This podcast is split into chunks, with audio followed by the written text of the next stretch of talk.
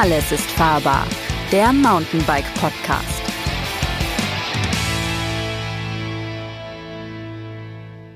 Hallo und herzlich willkommen zum Podcast des Mountainbike Magazins Alles ist fahrbar. Mein Name ist Christian Ziemek, ich bin der Host dieses Podcasts und heute geht es um das Thema die große Abrechnung. Und was wir da abrechnen, das erkläre ich sofort. Ähm, jetzt begrüße ich aber erstmal meinen Gesprächspartner, den Lukas Hoffmann, Online-Redakteur und Tester bei uns. Äh, hallo Lukas. Hi zusammen. Du bist äh, Online-Redakteur und Testredakteur. Alles, volle Programm, alles, alles Mädchen für alles. Jetzt sind wir ja mittlerweile alle, ich auch. Ähm, so, das Konzept heute ist, große Abrechnung, worum geht's? Ähm, wir haben in den letzten zwei Saisons, bei dir sind es anderthalb, bei mir schon zwei, ähm, einen Rahmen jeweils hergenommen, und ähm, auf diesem Rahmen haben wir uns Räder aufgebaut, also mit Komponenten bestückt, daraus ähm, ein Rad gebaut, äh, aufgebaut und diese Komponenten waren überwiegend Neuheiten äh, beziehungsweise sehr interessante Teile und die ähm, wurden sozusagen dann über eine ganze Saison getestet. Und was dabei rausgekommen ist, darüber sprechen wir heute. Ganz genau. Es ist ja ein super spannender Prozess, so ein Fahrrad selber aufzubauen. Also erstmal sich überhaupt alle Teile rauszusuchen. Mhm. Aber ich glaube, wir werden auch nicht drum rumkommen um das Thema Standardwahnsinn um wirklich mal zu sehen, es gibt mittlerweile so viele Einbaustandards, was man bei so einem Radaufbau bedenken mhm. muss. Also ich war ein paar Mal wirklich kurz davor vom Nervenzusammenbruch gefühlt und ich mache das beruflich. Also ich glaube, auf all diese Themen werden wir heute äh, noch äh, ja kommen und vor allen Dingen auch, es wird sehr sehr spannend, was man, was wir schon für Teile fahren durften, ja. äh, was wirklich absolut brandheiß äh, ja jetzt erst vorgestellt wurde und wir schon unsere ja ähm, letztendlich ja, Erfahrungen jetzt mit euch teilen können. Da freuen wir uns schon sehr drauf. Mhm, genau. Was so ein bisschen mit reingekommen ist, zumindest bei mir, bei meinem Erstaufbau, war äh, die Lieferschwierigkeiten. Ich habe letztlich äh, wollte eigentlich ein Setup ähm, aufbauen mit einer komplett durch äh, Marken homogenen ähm, SRAM-Gruppe. Mhm. Das ging zu dem Zeitpunkt gar nicht.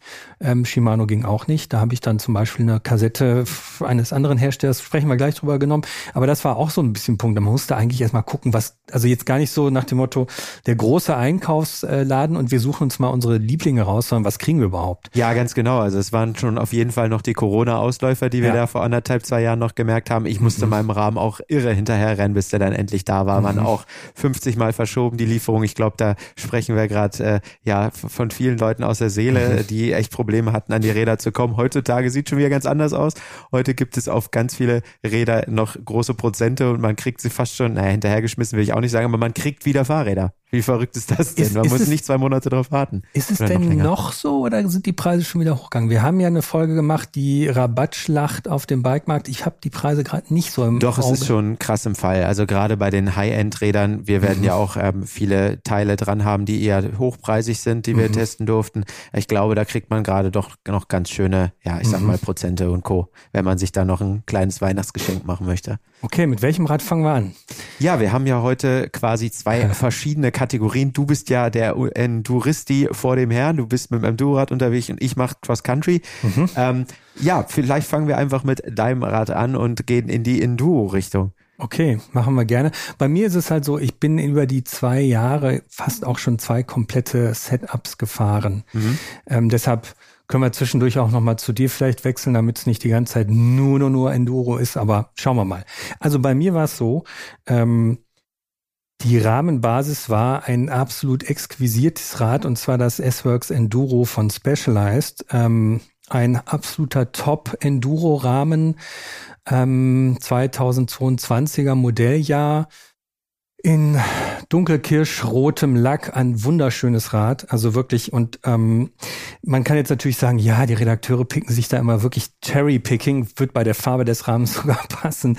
Ähm, aber es ist auch, ein Kumpel von mir ähm, fährt ein sag ich mal, normales Standard ähm, Enduro von Specialized und ist gleichermaßen total begeistert von der Qualität des Rahmens. Es fing einfach damit an, also ich rede jetzt erstmal nur über die Rahmenbasis, es fing damit an, ähm, innen verlegte Züge, ähm, für mich immer der absolute Horror.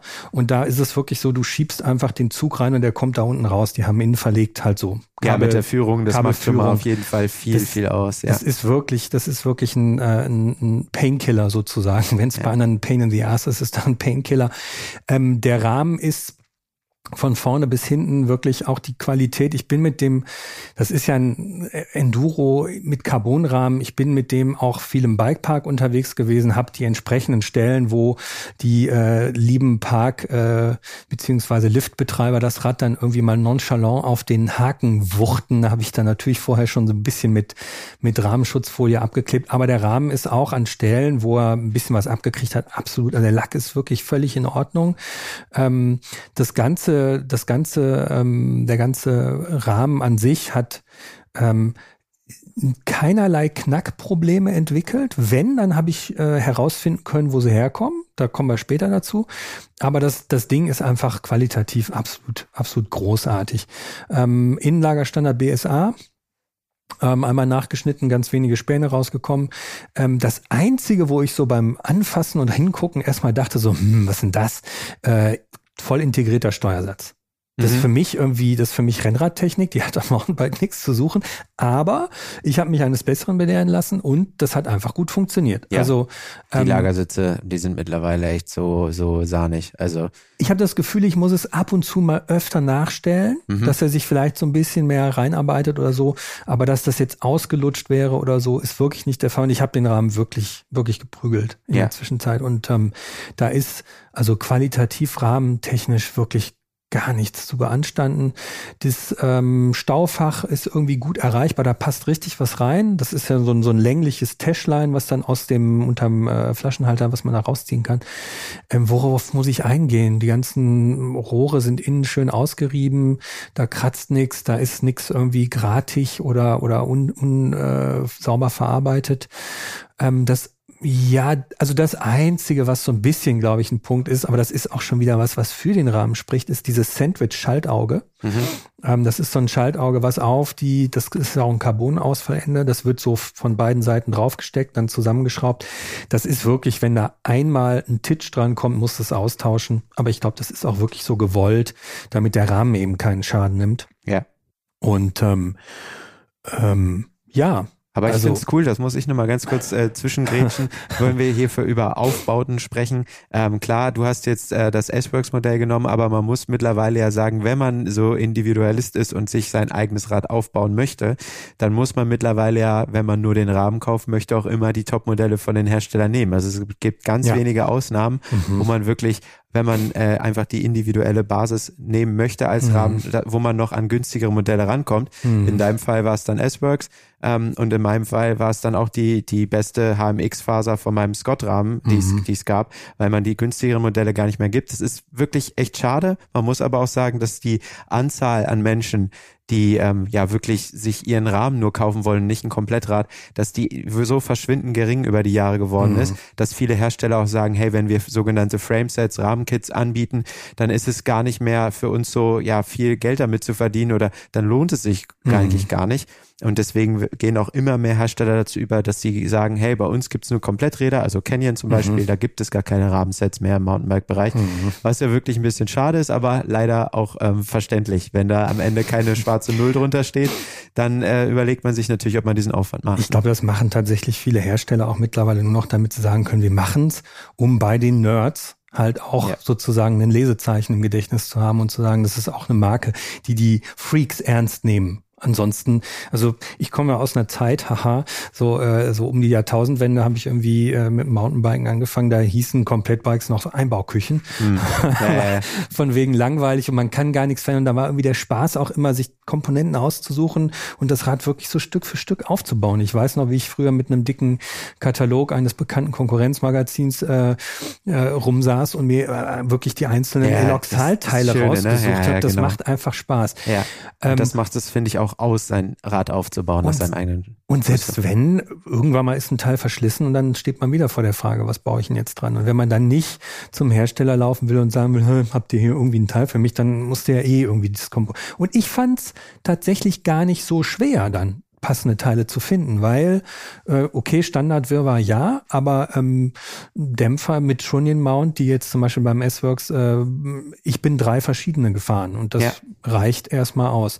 Noch ganz kurz was zur Geometrie, da bin ich direkt irgendwie so nach zwei Monaten hier in der Redaktion immer ausgelacht worden, weil ich habe mich wirklich aufs Rad gesetzt und habe mich einfach so unfassbar wohl gefühlt und bin eigentlich Ja, Enduro-Fahrer so ein bisschen. Also ich fahre schon Enduro-Strecken, aber ich trete gerne hoch. Ich bin keiner, der irgendwie hochschattelt gerne ein paar, ab und zu mal im Bikepark war ich damit, ja.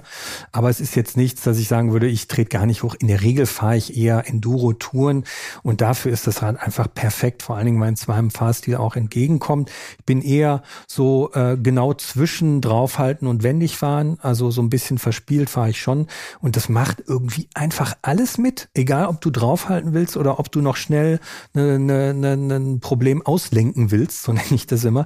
Das, das kann einfach irgendwie alles und das äh, du sitzt drauf, du sitzt drauf und hast nie das Gefühl, ich bin zu träge oder ich bin zu nervös unterwegs. Also für mich ist das irgendwie das absolut ideale Enduro geworden und ähm, will es nicht mehr missen, ja, auf jeden Fall. Nee, das, das klingt schon mal sehr gut, aber ich muss noch auf eine Sache zurückkommen, die du eben gesagt hast, weil ich bin da ein bisschen, äh, hatte mir eine andere Rahmenbasis ausgesucht, wie ich schon vorhin vielleicht mal erwähnt habe. Ich, für mich war es das Scott Spark mhm. ähm, und das ist eins der spektakulärsten Räder der letzten Jahre gewesen. Warum? Weil der komplette äh, Dämpfer im Rahmen integriert ist, also den sieht man von draußen gar nicht mehr, mhm. obwohl es ein Fully ist und weil es wirklich in Sachen Systemintegration echt komplett auf die Spitze getrieben ist, was Scott, mhm. Scott da gemacht hat. Also alle Züge sind innen verlegt. Ähm, es gibt so ein ja äh, ein Bauteil ähm, Carbon-Cockpit. Äh, also was wirklich, es gibt keinen Vorbau mehr und keinen Lenker, sondern es ist alles aus einem Carbonteil gemacht. Und das sind halt ähm, ja so Dinge, die äh, natürlich dann super schwierig sind, wenn man es weiterhin aufbauen will. Mhm. Und das schränkt einen auch ein. Du hast gerade gesagt, man kann sich in so vielen Dingen dann letztendlich aussuchen, welche Teile man nehmen möchte. Äh, da lässt es eigentlich sehr, sehr wenig Spielraum, okay, ja. um wirklich mhm. ähm, ja mal auch ausgefallene Dinge ranzufahren. Kann man natürlich immer noch einen normalen Lenker und Vorbau fahren mhm. in dem mhm. Beispiel. Aber es sieht dann natürlich einfach nicht aus, weil die Designlinie dann zerstört ist. Also da geht, glaube ich, auch die, die Richtung hin der ganzen Bike-Hersteller, mhm. dass alles immer mehr zu einem abgeschlossenen System wird und es auch immer schwieriger wird, dann sich die Räder selber aufzubauen und vielleicht mhm. auch mal andere Teile zu fahren. Ne? Ah, das fände ich ja nicht so gut. Also ich frage mich ja auch bei dem, also beim Specialized, ähm, das ist ja so ein bisschen auch ein, ähm, das ist ja auch ein bisschen ein ähm, runtergebrochenes Demo, ne? also mhm. das ja, Downhill-Bike. Ja, und in dem Bereich ähm, muss man so ein bisschen ja also in, bei den Downhill-Teams wird ja wahnsinnig viel auch ausgetauscht. Da wird also nicht viel Fahrwerk, Fahrwerktuning gemacht. Vielleicht ist es deshalb da einfacher, sowas wie einen Dämpfer zu tauschen, ähm, weil man sagt, ich will hier irgendwie den Ölins-Dämpfer so und so fahren und nicht den Fox oder sonst was.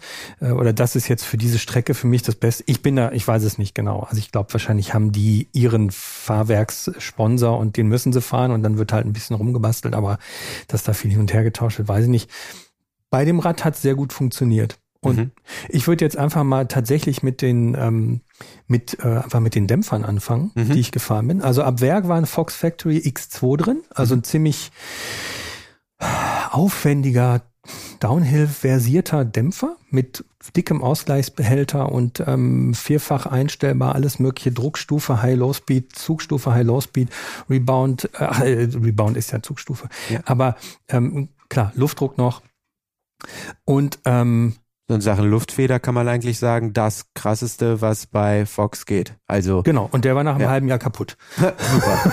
Ja, die hatten Qualitätsprobleme mit dem das, X2, ne? Genau. Und ähm, ich habe den dann eingeschickt. Der kam dann. Ähm, ich habe einen komplett neuen bekommen und bin in der Zwischenzeit zwei andere Dämpfer gefahren. Komme ich gleich zu. Ähm, der neue, den bin ich dann tatsächlich äh, eine ganze Woche auf sehr sehr heftigen Alpentouren so im Enduro-Bereich, also tatsächlich Enduro gefahren und habe da erst so richtig schätzen gelernt, wie das wirklich ist, dass ein Klick Low-Speed Compression weniger und zwei mehr auf der High-Speed, weiß ich nicht was. Ähm, und bin da dann so tatsächlich zu einem Setup gekommen, wo ich sage, okay, jetzt ergibt das Sinn für mich in diesem Terrain. Ähm, dafür absolut perfekter Dämpfer, ähm, wo ich wirklich dann auch gemerkt habe, ich äh, man muss diese ganzen Dämpfer, also diese die Druckstufe und so weiter, muss man per Imbus einstellen. Hab dann da auf dem Trail gestanden, irgendwie einen Klick rausgekommen und dachte so, wow, Eye-Opener. Also wirklich mhm. total anderes Verhalten. Wenn du durch eine Senke fährst, in der Schläge sind, verhält sich das anders als vorher und einfach du hast das Gefühl, du schwebst einfach mehr über das Ganze, was unter dir so passiert. Und da hat es sich wirklich gelohnt. Ich bin sonst ja eher so jemand, der sagt, boah, so einfach wie möglich, eine Zugstufe und Druckstufe brauche ich gar nicht, mache ich komplett auf. Aber da habe ich echt gemerkt, das lohnt sich damit zu beschäftigen und ähm, da bin ich auch noch nicht fertig mit dem Thema. Ich muss nämlich gerade grinsen, weil eigentlich ich kenne niemanden, der so Stahlfederdämpfer-Fan äh, ist wie du und du schwärmst gerade über einen Luftfederdämpfer, was ja wirklich so ein Glaubenskrieg in der, in der Enduristi-Szene ist. Ja. Äh, aber ja, du hast ja scheinbar noch ein paar andere Modelle gefahren. Was genau. Kam da noch zum ich, Einsatz? Ich bin noch den Masoki gefahren, ist eher so ein bisschen ein, ein Kaufklasse-Dämpfer. Masoki Bomber Air kostet so Straße ungefähr 450, auch Trunion Mount passt auch in das Ding rein und hat tatsächlich eigentlich nur ähm, Luftdruck und eine ganz, ganz simple ähm, Zugstufendämpfung, die so ähm, mit so einem ganz groben Rad, was sich auch noch leicht wieder zurückdreht, wenn man wenn man es bedient, ähm, einstellen lässt. Fand ich am Anfang total schwierig, weil sehr ungenau.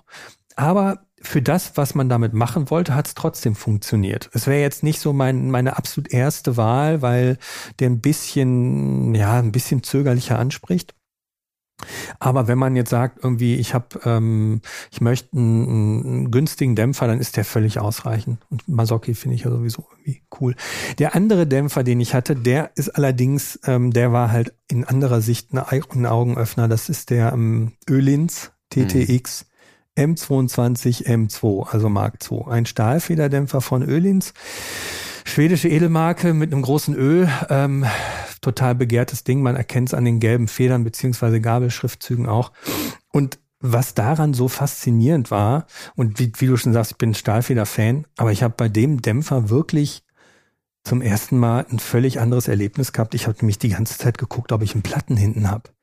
Okay. Wirklich. Ich bin gefahren und dachte so, boah, mein Luftdruck ist irgendwie im Eimer. Irgendwas stimmt da nicht. Und hab dann fest, also kennst du das Fahrgefühl, wenn du zu wenig Luft im Reifen hast? Ja, ja, klar. Wenn so du so denkst, schwammig. boah, gleich krieg ich einen Durchschlag, mhm, weil ja. mein Reifen ist. Und das macht dieser Dämpfer.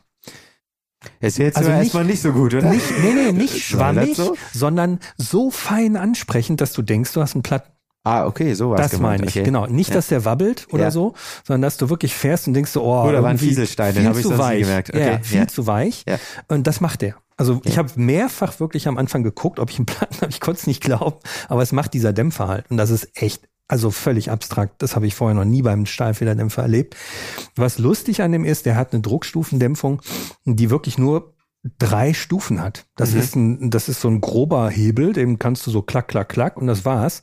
Und ansonsten Zugstufe und fertig. Geniales System. Ähm, sicherlich kein Sonderangebot, aber ähm, der, genau, und ultra fein ansprechend. Der hat im Körper, im Korpus der, ähm, des, des Ölsystems ist so ein, so ein, so ein Elastomer-Bumper drin, mhm. der so einen Durchschlagschutz äh, ah, okay, auf, den so letzten, mhm. auf den letzten Millimetern macht. Genau, so ein Bottom-out. Ähm, und ähm, das Ding, pff, boah, ich hab's lieb gewonnen. Also das Hast ist, du ein paar Mal Begegnung mitgemacht? Boah, Wahnsinn. ah, da war er, der Bottom-out morgen. ja, das habe ich daran gesehen, weil ich für den, ähm, für den Negativfederweg hatte ich von Reverse dieses ähm, Stahlfeder Dämpfer ähm, Sag Sag Indicator nennt sich mhm. das. Ist letztlich ein Röhrchen, was man an den Dämpfer montiert, so eine Teleskopstange und dann kannst du einstellen, okay, da ist meine Nulllinie und bis dahin geht's. Das ist wie so ein wie so eine ähm, Teleskopstange, die neben dem Dämpfer mitarbeitet und dir zeigt, wie viel ah, sieht also Feder aus wie so ein Telemetriesystem, wie sie im World Cup immer fahren, wahrscheinlich mit einer so einer langen Stange, ja, ja. Mit so einem Stängchen irgendwie und dann mhm. ist da auch ein Ohrring drauf, macht letztlich nichts ja. anderes als ein Ohrring auf deinem Gabelschaft, mhm. nur daneben halt ausgelagert. Und da habe ich den tatsächlich komplett verbogen, weil ich es einfach nicht gemerkt habe, dass ich da schon im Durchschlag war. Mhm und also zumindest so eingestellt war. Aber das hast, hast du gar nicht gemerkt. Die, die Stahlplatte davon war hinterher so fünf Millimeter nach hinten verschoben. Aber du hast es einfach nicht gemerkt. Also der Dämpfer kann einfach alles. Mhm. Großartiges mhm. Teil. Ja, krass. Ja. Aber das klingt nach einem ziemlich guten Dialed-Fahrwerk, wie man so schön sagt, wo man echt hundertprozentig ankommt. Aber es ja. finde ich auch spannend, da wirklich mal so hin und her zu probieren, was verschiedene äh, ja, Hersteller auch an Charakteristik ausmachen. Ja. Also ja. ich hatte auch äh, am, an meinem Spark, beziehungsweise musste jetzt, glaube ich, erstmal erklären, was mir passiert ist. Ich hatte äh, Ende letzten Jahres dann äh, irgendwann eine Zusage bekommen, dass ich das Cape Epic, das legendäre Etappenrennen fahren darf. Mhm. Und äh, ja, da habe ich dann natürlich überlegt, mit welchem Rad ich das mache. Und genau zu der Zeit Zeit hat uns da, damals äh, SRAM kontaktiert, die gesagt haben, hey, ihr seht schon im World Cup, da kommt bald was Neues. Wir dürfen hier echt äh, teilweise auch Dinge fahren, die noch nicht auf dem Markt sind. Und da kamen die dann um die Ecke und meinten, hey, willst du nicht die neue SRAM Transmission für uns testen, ähm, dass du dann auch wirklich zur Markteinführung sagen kannst, ob das was ist oder nicht. Mhm, mhm. und in diesem Zusammenhang äh, hat SRAM dann gefragt, ob sie mir ein Komplettrad zur Verfügung stellen können für diesen Test. Und das war dann auch ein Scott Spark. Heißt, ich hatte nicht nur eins, äh, was mhm. ich als Teileträger haben wollte, sondern äh, dann wurden irgendwie zwei Sparks raus. Und weil ich natürlich viel Zeit auf meinem Wettkampfrad fürs Cape Epic dann schon verbringen wollte, mhm. bin ich dann, ich sag mal, dieses SRAM Spark äh, schon mal ein bisschen mehr gefahren. Und das war interessant, weil ich auf meinem ähm, Teileträger Spark ein Fox-Fahrwerk verbaut habe, also eine Fox 34 mhm. äh, SC. Stepcast ähm, Gabel und dann ist da noch der der Scott Dämpfer der Newt Dämpfer Factory mhm. drin. Ähm, das war sehr interessant, das dann im Gegensatz zu sehen zu einem RockShox Fahrwerk ist auch mhm. der Nut-Dämpfer verbaut. Das ist eine Technologie, die sie mit, äh, ja, mit Scott zusammen entwickelt haben und die handelsübliche äh, SIT mit drei Stufen Lockout. Und das war wirklich sehr, sehr interessant, diese dann auch mal back-to-back -back zu fahren. Mhm. Was taugt einem mehr, was, was ist ein bisschen straffer? Also, was kurz, würdest du sagen? Ich würde sagen, dass ähm, Fox schon noch ein Tick ähm, ja, komfortabler ist, wenn man wirklich das gleiche Rad back-to-back -back fährt. Also, mhm. wie du es gerade schon gesagt hattest, so die ganz kleinen Schläge, mhm. die nimmt es eher raus. Und äh, ja, die Sit ist in dem Fall dann ein Tick straffer, ein bisschen rennsportlastiger. Mhm. Aber dafür hat mir die Sit dann noch ein Tick besser gefallen, wenn es so richtig zur Sache ging. Mhm. Wenn es mal sehr, sehr technisch wurde, wenn man durch Rock Gardens gefahren ist, da war die wirklich sehr, sehr gut und hat auch auf einem sehr ähm, ja, lang anhaltenden Niveau wirklich top äh, ja, einfach performt. Mhm. Also ich bin beim Cape Epic hatte ich ja so mega Regenpech. Ich bin da echt mega durch Matsch gefahren. Auch nach einer halben Rennwoche, wo man gedacht hätte, jetzt braucht das Fahrwerk auf jeden Fall einen Service, war das überhaupt kein Problem. Die hat echt absolut sahnig angesprochen. Also das war, das war wirklich echt eine Wonne. Das hat echt viel Spaß gemacht. Und der Dämpfer hat ja eh nichts abgekriegt, weil er ja komplett eingepackt ist. Ne? Genau, ja, so sieht's aus. Also ja, der hat in dem Sinne natürlich ein bisschen weniger Matsch abbekommen. Aber klar, also ähm, das war fürs Fahrwerk mhm. schon eine, eine stramme Woche und äh, danach hat's dann ähm, auch einen Service von mir bekommen. Aber äh, ja, es ist, ist interessant, dann back-to-back -back zu fahren. Wie ist das mit der Erreichbarkeit dieses Dämpfers, der ja im Sitzrohr versteckt ist. Genau, Kommt, quasi ein bisschen über dem Tretlager. Ist das bei also, beiden gleich gut? Ja, den, das mhm. war wirklich kein Problem, aber das mhm. haben die auch wirklich, also so läuft es ja eigentlich mittlerweile, wenn die großen Hersteller ähm, ja ein, ein Rad konzipieren, dann gehen sie natürlich auf die großen zwei Fahrwerkshersteller, auf Rockshox und äh, ja, vor allen Dingen auch auf Fox dann zu und sagen dann letztendlich, hey, wir stellen uns das Rad so mhm. und so vor. Mhm. Und in dem Fall bei Scott ist es ein kompletter Spezialdämpfer, das kann man echt nicht anders sagen, der dann, sage ich mal, auch die Auslässe oder die ganzen Bedienungen Bedienhebelchen so ähm, ja, designt wurden, dass man da auch rankommt. Man hat unten mhm. eine Serviceklappe äh, im Tretlagerbereich an dem Scott, wo man dann es aufmachen kann und dort kommt man dann an alle Verstellrädchen, aber auch an die, an die, äh, ja, ans Ventil ran, mhm. um den dann zu befüllen. Ist bei uns Bike-Testern immer sehr beliebt, weil es doch ein ganz schönes Gefrickel ist. Mhm. Wenn wir halt die Vergleichstests machen und fünf, sechs Räder nacheinander einstellen, dann da braucht derjenige mit dem Scott, äh, die ja mittlerweile alle Modelle ähm, mit so einer Integration haben, mhm. der braucht dann immer einen Tick länger, aber ja. ja, normalerweise als normaler Fahrer macht man ja eigentlich einmal sein Setup und dann äh, hat sich das erstmal für eine gewisse Zeit. Und die Gabeln, hast du da Hast du das schon erwähnt? Unterschiedliche Charakteristiken oder haben wir jetzt nur mit dem Dämpfer gesprochen? Ja, nee, das, ich habe jetzt auf komplette Fahrwerk mhm. bezogen. Also das kann man schon sagen, dass man man merkt echt eine Balance. ähm, ich glaube, man würde auch einen Unterschied spüren, wenn man, sage ich mal, ein Fox-Gabel mit einem RockShox Dämpfer fährt. Dann hat man, mhm. finde ich, immer eine leichte Disbalance. Klar kann man das äh, anpassen vom, von der äh, Einstellung, mhm. aber gegebenenfalls ist es dann doch so, dass man leichte Unterschiede spürt. Und mhm. da bin ich jetzt beide Back-to-Back -back gefahren und das hat echt super mhm. funktioniert. Ja. Bei mir, also wir machen jetzt einfach so hin und und her. Ne? Also bei ja. mir ähm, Enduro-Gabeln kam ähm, eine sehr spannende Gabel zum ersten Mal zum Einsatz und zwar eine Manitou Metzer Pro. Mhm. Eine Gabel, mit der man garantiert äh, angeguckt wird, weil es irgendwie niemand kennt, so richtig. Also früher so, ne? Also ich erzähle mal wieder von früher. Da war, da war Manitou eine Marke der ganz großen. Da gab es Manitou Rockshocks und Masoki und äh, Fox kam auch, aber war zu dem ganz am Anfang noch gar nicht so präsent. Vanilla Vanilla R1, das waren so die, äh, das waren so die ersten. Vanilla Dämpfer, oder? Äh, auch Gabel. Ah, okay. Nee, Vanilla Dämpfer, ähm, ja. Gabel, äh, weiß gar nicht, weiß gar nicht. Ma Masoki Z1 ja. war so die erste, in Anführungsstrichen, Freeride-Gabel. Die es heute ja schon wieder gibt, ne? Mit, mit 140 Kommt Millimetern. ähm, Manitou Metzer Pro, ich kann ein paar Daten dazu äh, liefern, 20 äh, äh, 2 Kilo 40 Gramm in 29 Zoll Version, 37 Millimeter Standrohre, ähm, 2,2 äh, Luftkammern, ähm, High- und Low-Speed-Druckstufe, Zugstufe und ähm, so ein Durchschlagsschutz mit so einem, auch mit so einem Rubber-Bumper, mhm. mit so einem Gummi, so einem Gummipömpel. Und ähm, ich fand sie schwierig einzustellen, bis mein Setup stand. Und dann fand ich sie richtig gut. Also ähm, die ist hinten raus so ein bisschen ruckeliger. Also wenn so, die ist relativ progressiv, fand ich. Aber alles andere, also ähm, ich nenne es jetzt mal Steerability, also die Steuergenauigkeit, ähm, also die ist, die ist nicht, nicht weich oder sonst was. Eine total, ähm, ähm, also eine relativ leichte Gabel, einfach die, die ihren Job macht. So. Und ähm, auch nicht super teuer ist mit 1180 Euro. Äh, UVP also Straßenpreis wahrscheinlich. Straßenpreis bisschen, deutlich drunter mhm. sein, ja, wahrscheinlich, genau. Fand ich, ähm, also einen, äh, fand ich irgendwie super äh, von der, also wenn sie einmal eingestellt war, und da kommen wir nämlich zum anderen Testmodell, was ich gefahren bin, ähm, Ölins RXF, 36er Standrohre, ähm, 170 Millimeter. Und ähm, das, ich weiß nicht, was Ölins gemacht hat. Die haben mich, bevor sie mir das Fahrwerk zugesandt haben, haben sie mich gefragt, was bist du für ein Fahrertyp, wie viel wiegst du? Und so weiter, so ein paar Fragen gestellt. Und dann habe ich zwei Komponenten, wir haben eben schon über den Dämpfer gesprochen und bei der Gabel war es wirklich so, ich habe die angebaut und habe die jetzt in einem Jahr wirklich intensiven Einsatz, ich habe da nicht mal Luft nachgepumpt, wirklich. Und ich habe die echt viel gefahren in allen möglichen Terrains, äh, in Alpen wirklich Enduro-Trails, äh, hier ähm, Dings, wie, ach, wie heißt der denn jetzt? 3000er Dings da. Hm. Ähm, bei Santa Catarina, da. Ah, okay. Ja, da fragst du mich jetzt als Cross-Country-Fahrer nach deinen also richtig, Du bist auch lustig. Ja, ich habe den, Namen, ich hab den Namen gerade vergessen. Ähm, richtig hartes Enduro-Gelände und ähm, absolut komplett unauffällig. Ich habe nicht einmal über diese Gabel nachgedacht.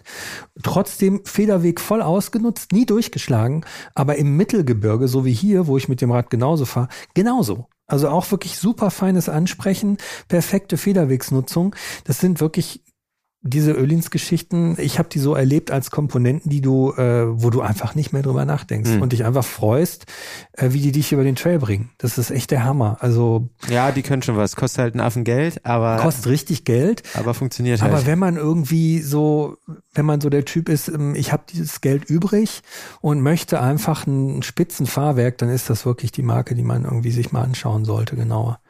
Und wie gesagt, ich habe wirklich nicht einmal Luft nachgepumpt. Ich weiß nicht, was die, ob die sich selbst pumpt oder einfach keine Luft verliert. Und ich habe es echt, also jede andere Gabel hätte ich schon dreimal nachpumpen müssen, auf jeden Fall. Wobei man, finde ich, auch immer sagen muss, das ist auch so meine Erfahrung, die wir gemacht haben. Natürlich muss man ein bisschen auch sagen, dass wir natürlich oft Pressegabeln bekommen, wo klar ist, äh, die gehen zur Presse raus, die dann nochmal in die internen Workshops gehen, die vielleicht nochmal hier und da das Extra-Tuning bekommen. Das fällt uns immer ganz oft auf, gerade bei den zwei großen äh, Federgabeln-Giganten, die ich schon gesagt habe, Rockshox und Fox, mhm, mhm, dass in der Regel an den Seriengabeln, äh, die wir dann in den Testrädern fahren, da wird mhm. nichts optimiert normalerweise, da merkt man dann schon, dass die dann nochmal einen Tick gut. schlechter funktionieren. Ja, ja. Also gut, ich meiner Ölins, die ist so teuer und das sind so geringe Stück, Stückzahlen, da gehe ich jetzt mal davon aus, dass das so funktioniert. Also wenn die noch anderen, einen Tick schlechter funktioniert, funktioniert immer noch 300 Mal besser Okay, gut. So. Ja, dann ist es ja auch eine schöne Erkenntnis. Aber ist irgendwie so mein, mein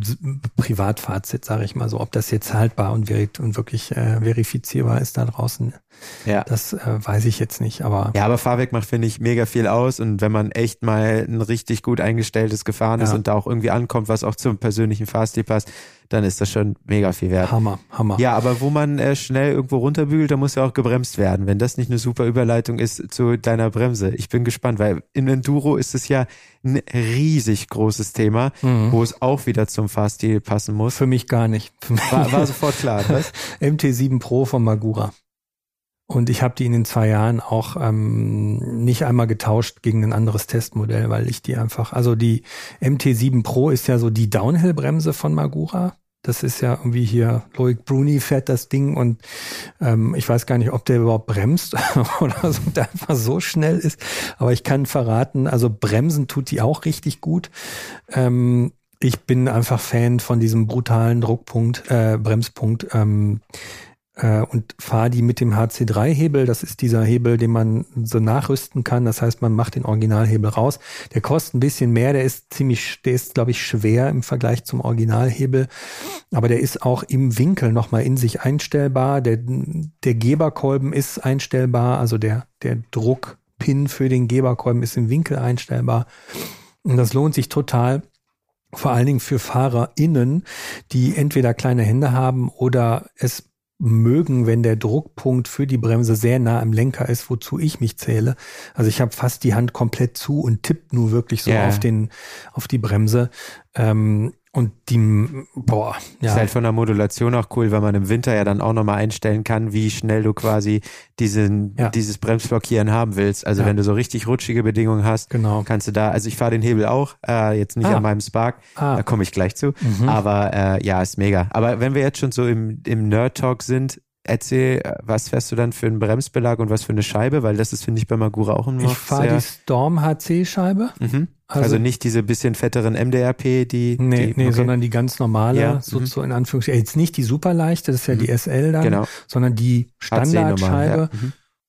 Und Beläge fahre ich die, da habe ich ein bisschen rumexperimentiert. Ähm, da, wie heißen die? Die Race, die, äh, Race die goldenen, ich, ja, genau. die haben echt die am, am fiesesten zupacken, sage genau. ich mal. Die sind sehr giftig. Die teilweise. waren mir dann zu krass. Mhm. Ich habe dann die anderen, also die normalen Performance. Performance, genau richtig. Die ja. habe ich irgendwie verwendet.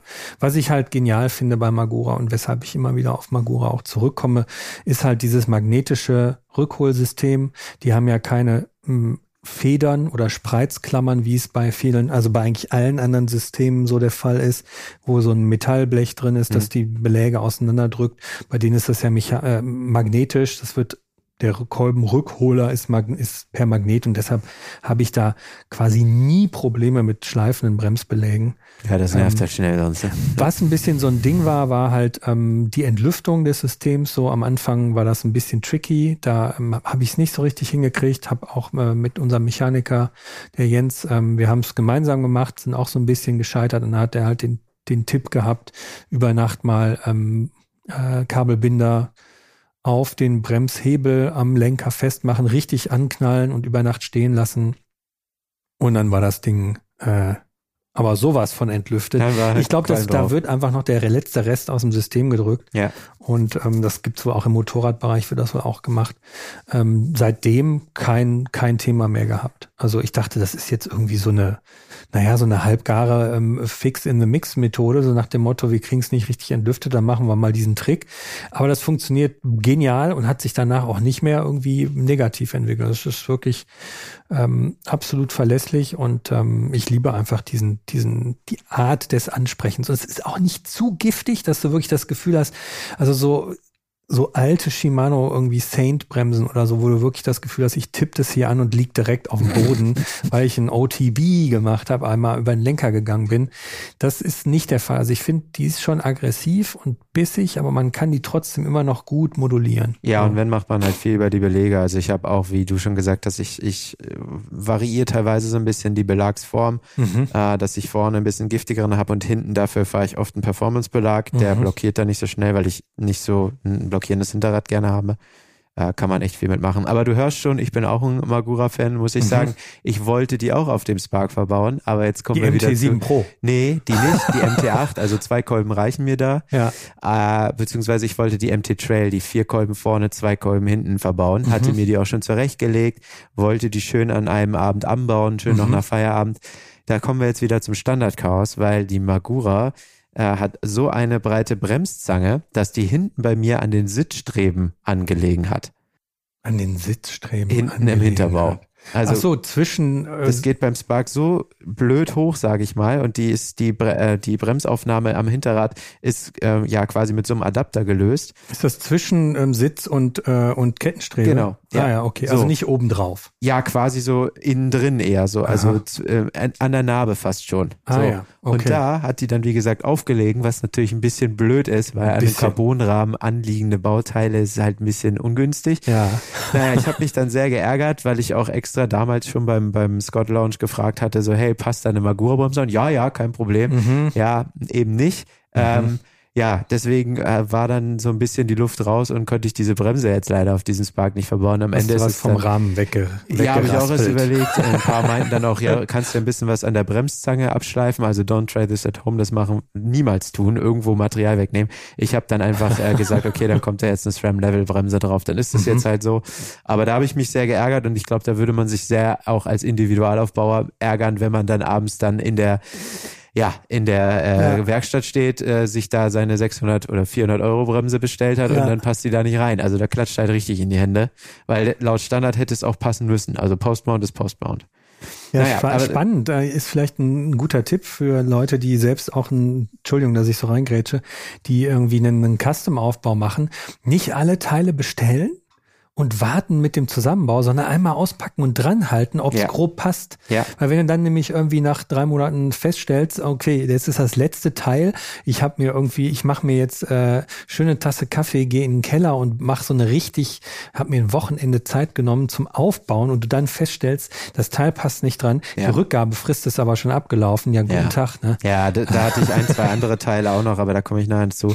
Ja, und das, das war dann halt doof. Äh, da habe ich mich dann auch wieder geärgert. Aber ja, dann gab es halt eine andere Bremse, jetzt die SRAM Level, die neue äh, in der Vierkolben-Variante. Also SRAM hat ja jetzt mit der neuen Level quasi die Bremszangen von der Guide genommen, also Vierkolben, Ja. und die mit dem Level-Hebel kombiniert. Heißt, ja, das war auch ein bisschen, das haben eigentlich alle Bike-Tester da draußen gesagt, dass die Level 2 Kolben für den seriösen Mountainbike-Einsatz ein bisschen zu äh, schwachbrüstig ist, also die Mhm. nicht genug Bums hat. Hat unter anderem auch ein gewisser Nino Schurter so gesehen, der ist auch dann die Kenn ich vier nicht, Kolben. wer ist das? Hat man noch nicht gehört, ne? Ja gut, Cross-Country-Olympiasieger, also der kann auch schnell Rad fahren. Äh, der ist dann auch die Vierkolbenzange gefahren. Mhm. Und äh, ja, damit kann man das dann machen. Die ist zwar dann sogar ein Tick schwerer als die Magura, aber ja, einen Tod muss man sterben, deswegen ist die dann in Mainz Park gewandert und hat seitdem dann auch sehr gute Dienste. Ähm, ja, Mhm. Also war es auch jetzt nicht so schlimm. Nee, aber es ärgert einen dann halt doch, wenn man Ja. es zusammenbaut und dann passt es nicht. Aber da können wir eigentlich jetzt schon in die schöne Überleitung machen, weil ich hatte noch so einen schönen Aha-Effekt. Äh, und zwar ging es da ähm, um den Antrieb ähm, und um die Kurbelbreite. Da ist jetzt Aha. mit, äh, ja, kommt jetzt so langsam aber sicher ein neuer Kurbelwellenstandard ähm, auf uns zu oder die Kettenlinie verändert sich, sagen wir es so. Also wir hatten ja sonst immer bei normal Boost Hinterbauten eine 52 Millimeter Kettenlinie. So ist unter anderem dann auch an deinem Enduro äh, die, der, das Design gemacht. Aber jetzt mit Aufkommen der neuen SRAM Transmission Gruppe gehen wir jetzt immer mehr in Richtung 55 Millimeter Kettenlinie. Unter anderem macht Shimano das auch so. Heißt, wir werden vorne breiter oder eigentlich muss das, muss das Kettenblatt weiter nach außen wandern. Was muss passieren? Ja, die Kurbelwelle wird länger. Mhm. Und da habe ich nicht mitgedacht. Okay, okay. Weil das Spark hat schon eine 55 Millimeter Kettenlinie. Ah, und dann wollte ich eine, eine XX1-Kurbel einbauen, eine normale, eine DAP SL. Hat nicht gepasst. Mhm. Oder beziehungsweise dann hatte ich das zusammengesteckt und dachte mir, ja, okay, wenn du das jetzt so fährst, dann ist dein Rahmen bald weg, weil ich hatte gefühlt einen knappen Millimeter Platz zwischen äh, Kettenblatt und äh, Mhm. ja dann äh, Kettenstrebe. Mhm. Naja, was dann bedeutet hat, dass man noch eine neue Kurbel kaufen konnte. Er hat dann auch ein bisschen das Budget wieder gesprengt. Na super. Und ja, war halt wieder so ein Effekt, so, oh, nee, Mhm. wieder ein neuer Standard. Aber finde ich irgendwie auch ein bisschen sonderbar, weil ich meine, ähm, wie kommt das zustande? Alle reden von Low Q-Factor, also eine geringe Abstandsbreite der Pedale. Das nennt man Q-Faktor für alle, die es nicht wissen, ähm, wo es darum geht, um Tretergonomie, um Kniebelastung, um Hüftbreite, um diese ganze Kraftkette von der Hüfte bis zum Pedal, dass das Bein irgendwie gut belastet wird. Da ist im Cross-Country-Bereich, auch im Rennradbereich eigentlich immer ein geringer Q-Faktor, also eine möglichst schmale Standbreite so ein bisschen favorisiert. Ich habe ja viel zu tun mit Ergonomie-Experten, die sagen, na ja, ähm, es muss halt zum Fahrer passen. Also dass das das gering äh, pauschal irgendwie immer besser ist, stimmt so auch nicht. Aber es ist natürlich auch nicht gut, wenn man irgendwie immer breit steht und wie so ein Cowboy da auf dem Feld Ja, ja, sitzt. Ähm, w- w- Fatbike-Style so. ja, was ist denn da los? Also Ja. wieso? Ja, ich glaube, es sind einfach Steifigkeitsthemen. Ne? Okay. Dann, dann kommen ja jetzt auch immer mehr BSA-Lager wieder zurück im Trend und du musst es, glaube ich, einfach dadurch breiter kriegen. Und dann ist es natürlich auch vom Steifigkeitsthema ähm, für den Rahmen da unten. Aber. BSA-Lager ist ja nicht breiter. Na, als ein normales Pressfit könnte es schon ein bisschen, Wegen bisschen der sein. außenliegenden Ja. Lagerschalen, Mhm. ja. Dass du das halt so gespaced bekommen musst. Mhm. Aber ja, wäre eigentlich mal eine spannende Frage, warum müssen wir jetzt breiter werden? Aber ja, letztendlich die ganze Kettenlinie, das ist ja jetzt so dieses Transmission-Thema, kurzer Exkurs, die Transmission, die neue Eagle-Schaltung quasi mhm. von SRAM, hat ja quasi den neuen Witz, dass mhm. äh, ja das Schaltauge letztendlich wegfällt und ja. dass alles ein bisschen mehr nach außen gewandert ist.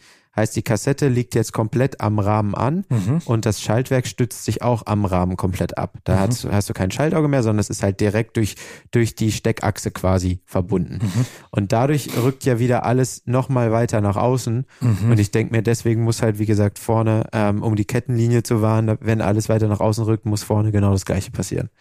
Okay. Und deswegen muss es, muss es breiter werden. Aber wäre eigentlich mal eine spannende Frage, nochmal das im Detail einen Bike-Entwickler zu fragen. Ich ja. werde immer hinterhergehen, weil ich finde das irgendwie, also aus konstruktionsbedingter, also weil das Schaltwerk so, ne, steht wie es steht, äh, dadurch dann den Q-Faktor zu vergrößern, vergrößern zu müssen, finde ich, finde ich äh, eine Verschlimmbesserung, um ehrlich zu sein. Wobei, es gibt für SRAM wenigstens zwei Varianten, soweit ich mich erinnere. Es gibt einmal ein Q168 und Q174, ähm, so aus dem Stegreif, glaube ich. Also man könnte sich sogar noch auswählen, wie viel Q-Faktor man möchte.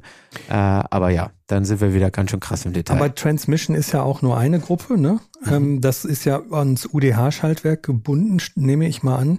Und man kann ja am UDH-Schaltwerk zum Beispiel auch immer noch ein, immer noch, äh, Schalt, Schaltauge, immer noch ein Shimano-Schaltwerk. Ja, genau, machen. das wird auch so der Fall also, sein. Nur deshalb sieht das auch Shimano völlig locker. Ich habe mal mit denen gesprochen und habe gefragt, wie seht ihr das denn mit UDH und so weiter? Und die haben gesagt, naja, unsere Schaltaugen, äh, unsere Schaltwerke kriegt man ja immer noch da dran. Insofern ja sei es drum. Ne? Ja, genau. Es ja. ist halt wie so ein, ja, wie man fast sagen kann, so ein, so ein leichtes trojanisches Standardpferd gewesen, mhm. was Ram da vor ein paar Jahren mal eingeschleust hat, um eben diese Transmission überhaupt erst möglich zu machen, weil der Rahmen muss es halt mitmachen. Aber da sind wir schon wieder am Punkt.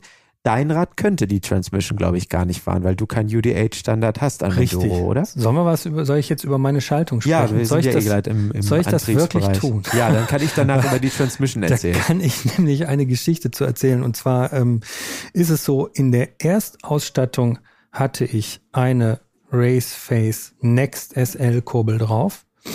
Ähm,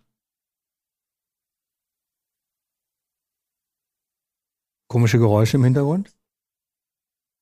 Also liebe, liebe Zuhörer, äh, hier fährt gerade der Müllwagen vorbei. Wenn ihr das hört, bitte nicht dran stören. Wir reden einfach weiter. Die holen nicht dein Rad ab. genau, die holen nicht mein Rad ab. Nee, nee. Ähm, genau. Ähm, Ursprungsausstattung Next SL Raceface Kurbel Garnitur. Warum? Ich fahre ein 24er Blatt. Warum? Äh, weil ich bei meinen langen Bergetappen immer Knieprobleme bekomme, wenn ich einen zu großen Gang fahre. Deshalb habe ich ein unfassbar kleines Blatt vorne, 24, wie gesagt. Hinten eine Gabaruk-Kassette. Gabaruk, ähm, ich glaube, ein ehemals ukrainischer, mittlerweile polnischer Hersteller. Ähm, macht super Leichtgeschichten, funktioniert total gut, das Zeug. Und ähm, eine SRAM GXAXS Schaltung, also die günstige Funkschaltung von SRAM dran. So, ähm, nun ist es ist immer passiert, dass ich beim Fahren immer ein seltsames Klappern und Durchschlaggefühl aus dem Rahmen bekommen habe. Also es fühlte sich so an, als ob irgendwas, als ob der Dämpfer durchschlägt. So pop, pop, pop, pop, pop. Immer wenn es richtig endurig zur Sache ging. Und ich habe wirklich lange geschaut, um zu um herauszufinden, was es ist. Ähm, es war nach langem Herausfinden nicht der Dämpfer, sondern es war das Schaltwerk. Schaltwerk hatte zu wenig Spannung auf dem Käfig. Das heißt, das Schaltwerk hat eigentlich jeden größeren Schlag, den man so überfahren hat, äh, mitgemacht und hat auf den aufs Schaltauge gekloppt, sag ich jetzt okay, mal. Also so. du hattest keinen Kettenschlagen, sondern das Schaltwerk hat an sich. Genau. Das, okay. Genau, dann ähm, wurde herumgetüftelt, ob es mit einem größeren Kettenblatt, weil es ja jetzt kein reines SRAM-System war. Ähm, letztlich hat sich das Problem nicht beheben lassen. Ähm, es gibt ja also meines Wissens auch auf dem Markt verschiedene ähm, Schaltkäfige mit anderen äh, Montagelöchern für die Federvorspannung. Wenn mich das, ich glaube, das ist mittlerweile schon so ein Problem, was irgendwie auch bekannt ist dass es in manchen Einsatzgebieten ähm, die Federvorspannung dieses Schaltwerks nicht ausreicht, um die Erschütterungen entsprechend abzudämpfen. Ähm, oder wofür sind diese Nachrüstteile gedacht? Ich glaube dafür. Ne? Ja, genau. Also es ja. gibt es gibt zwei Ansätze. Natürlich einmal diese Spannungsgeschichte und dann gibt es mhm. natürlich nochmal äh, so das ist für mich immer so ein bisschen Pseudo-Tuning, dass man seine Umlenkrollen vergrößert, dadurch mhm. der Hebel sich verändert und man dadurch ein bisschen Watt sparen mhm. soll. Mhm. Äh, kann man nicht so wirklich herausmessen, ob das was bringt oder nicht. Also Aber Stichwort sparen und, und, und, und äh, Watt sparen und ähm, Erschütterungen rausnehmen müssen ja nee, auch hier. wir waren ja gerade bei den Nachrüst ähm, ach so, Schaltwerkskäfigen. So, ja, ja, okay. Die okay, zwei Varianten ja, gibt's. Ja. Aber ja, genau. Also da kann ich sagen, da hat's nicht, also an diesem speziellen Rad mit normalem Schaltauge, nicht UDH, hat's nicht funktioniert. Ähm, und ähm, ich habe dann ähm, eine ungleich günstigere Gruppe von Shimano einfach dran gebaut. SLX äh, in Summe mit, mit Schalthebel und mechanischer Schaltung, also normalem Schaltzug, habe ich mal alles auf die Waage gelegt. Ähm, wenn man jetzt den normalen Hebel von der GX AXS, ähm, sage ich das überhaupt richtig? Mhm. Ja, ne? GX Access ähm, und das Schaltwerk äh, so auf die Waage legt, das waren 20 Gramm mehr. Ich glaube, der Kaufpreis dieses Shimano Setups wird in Summe irgendwie bei 60 Euro gelegen haben. Ähm, Für Schaltwerk und Hebel?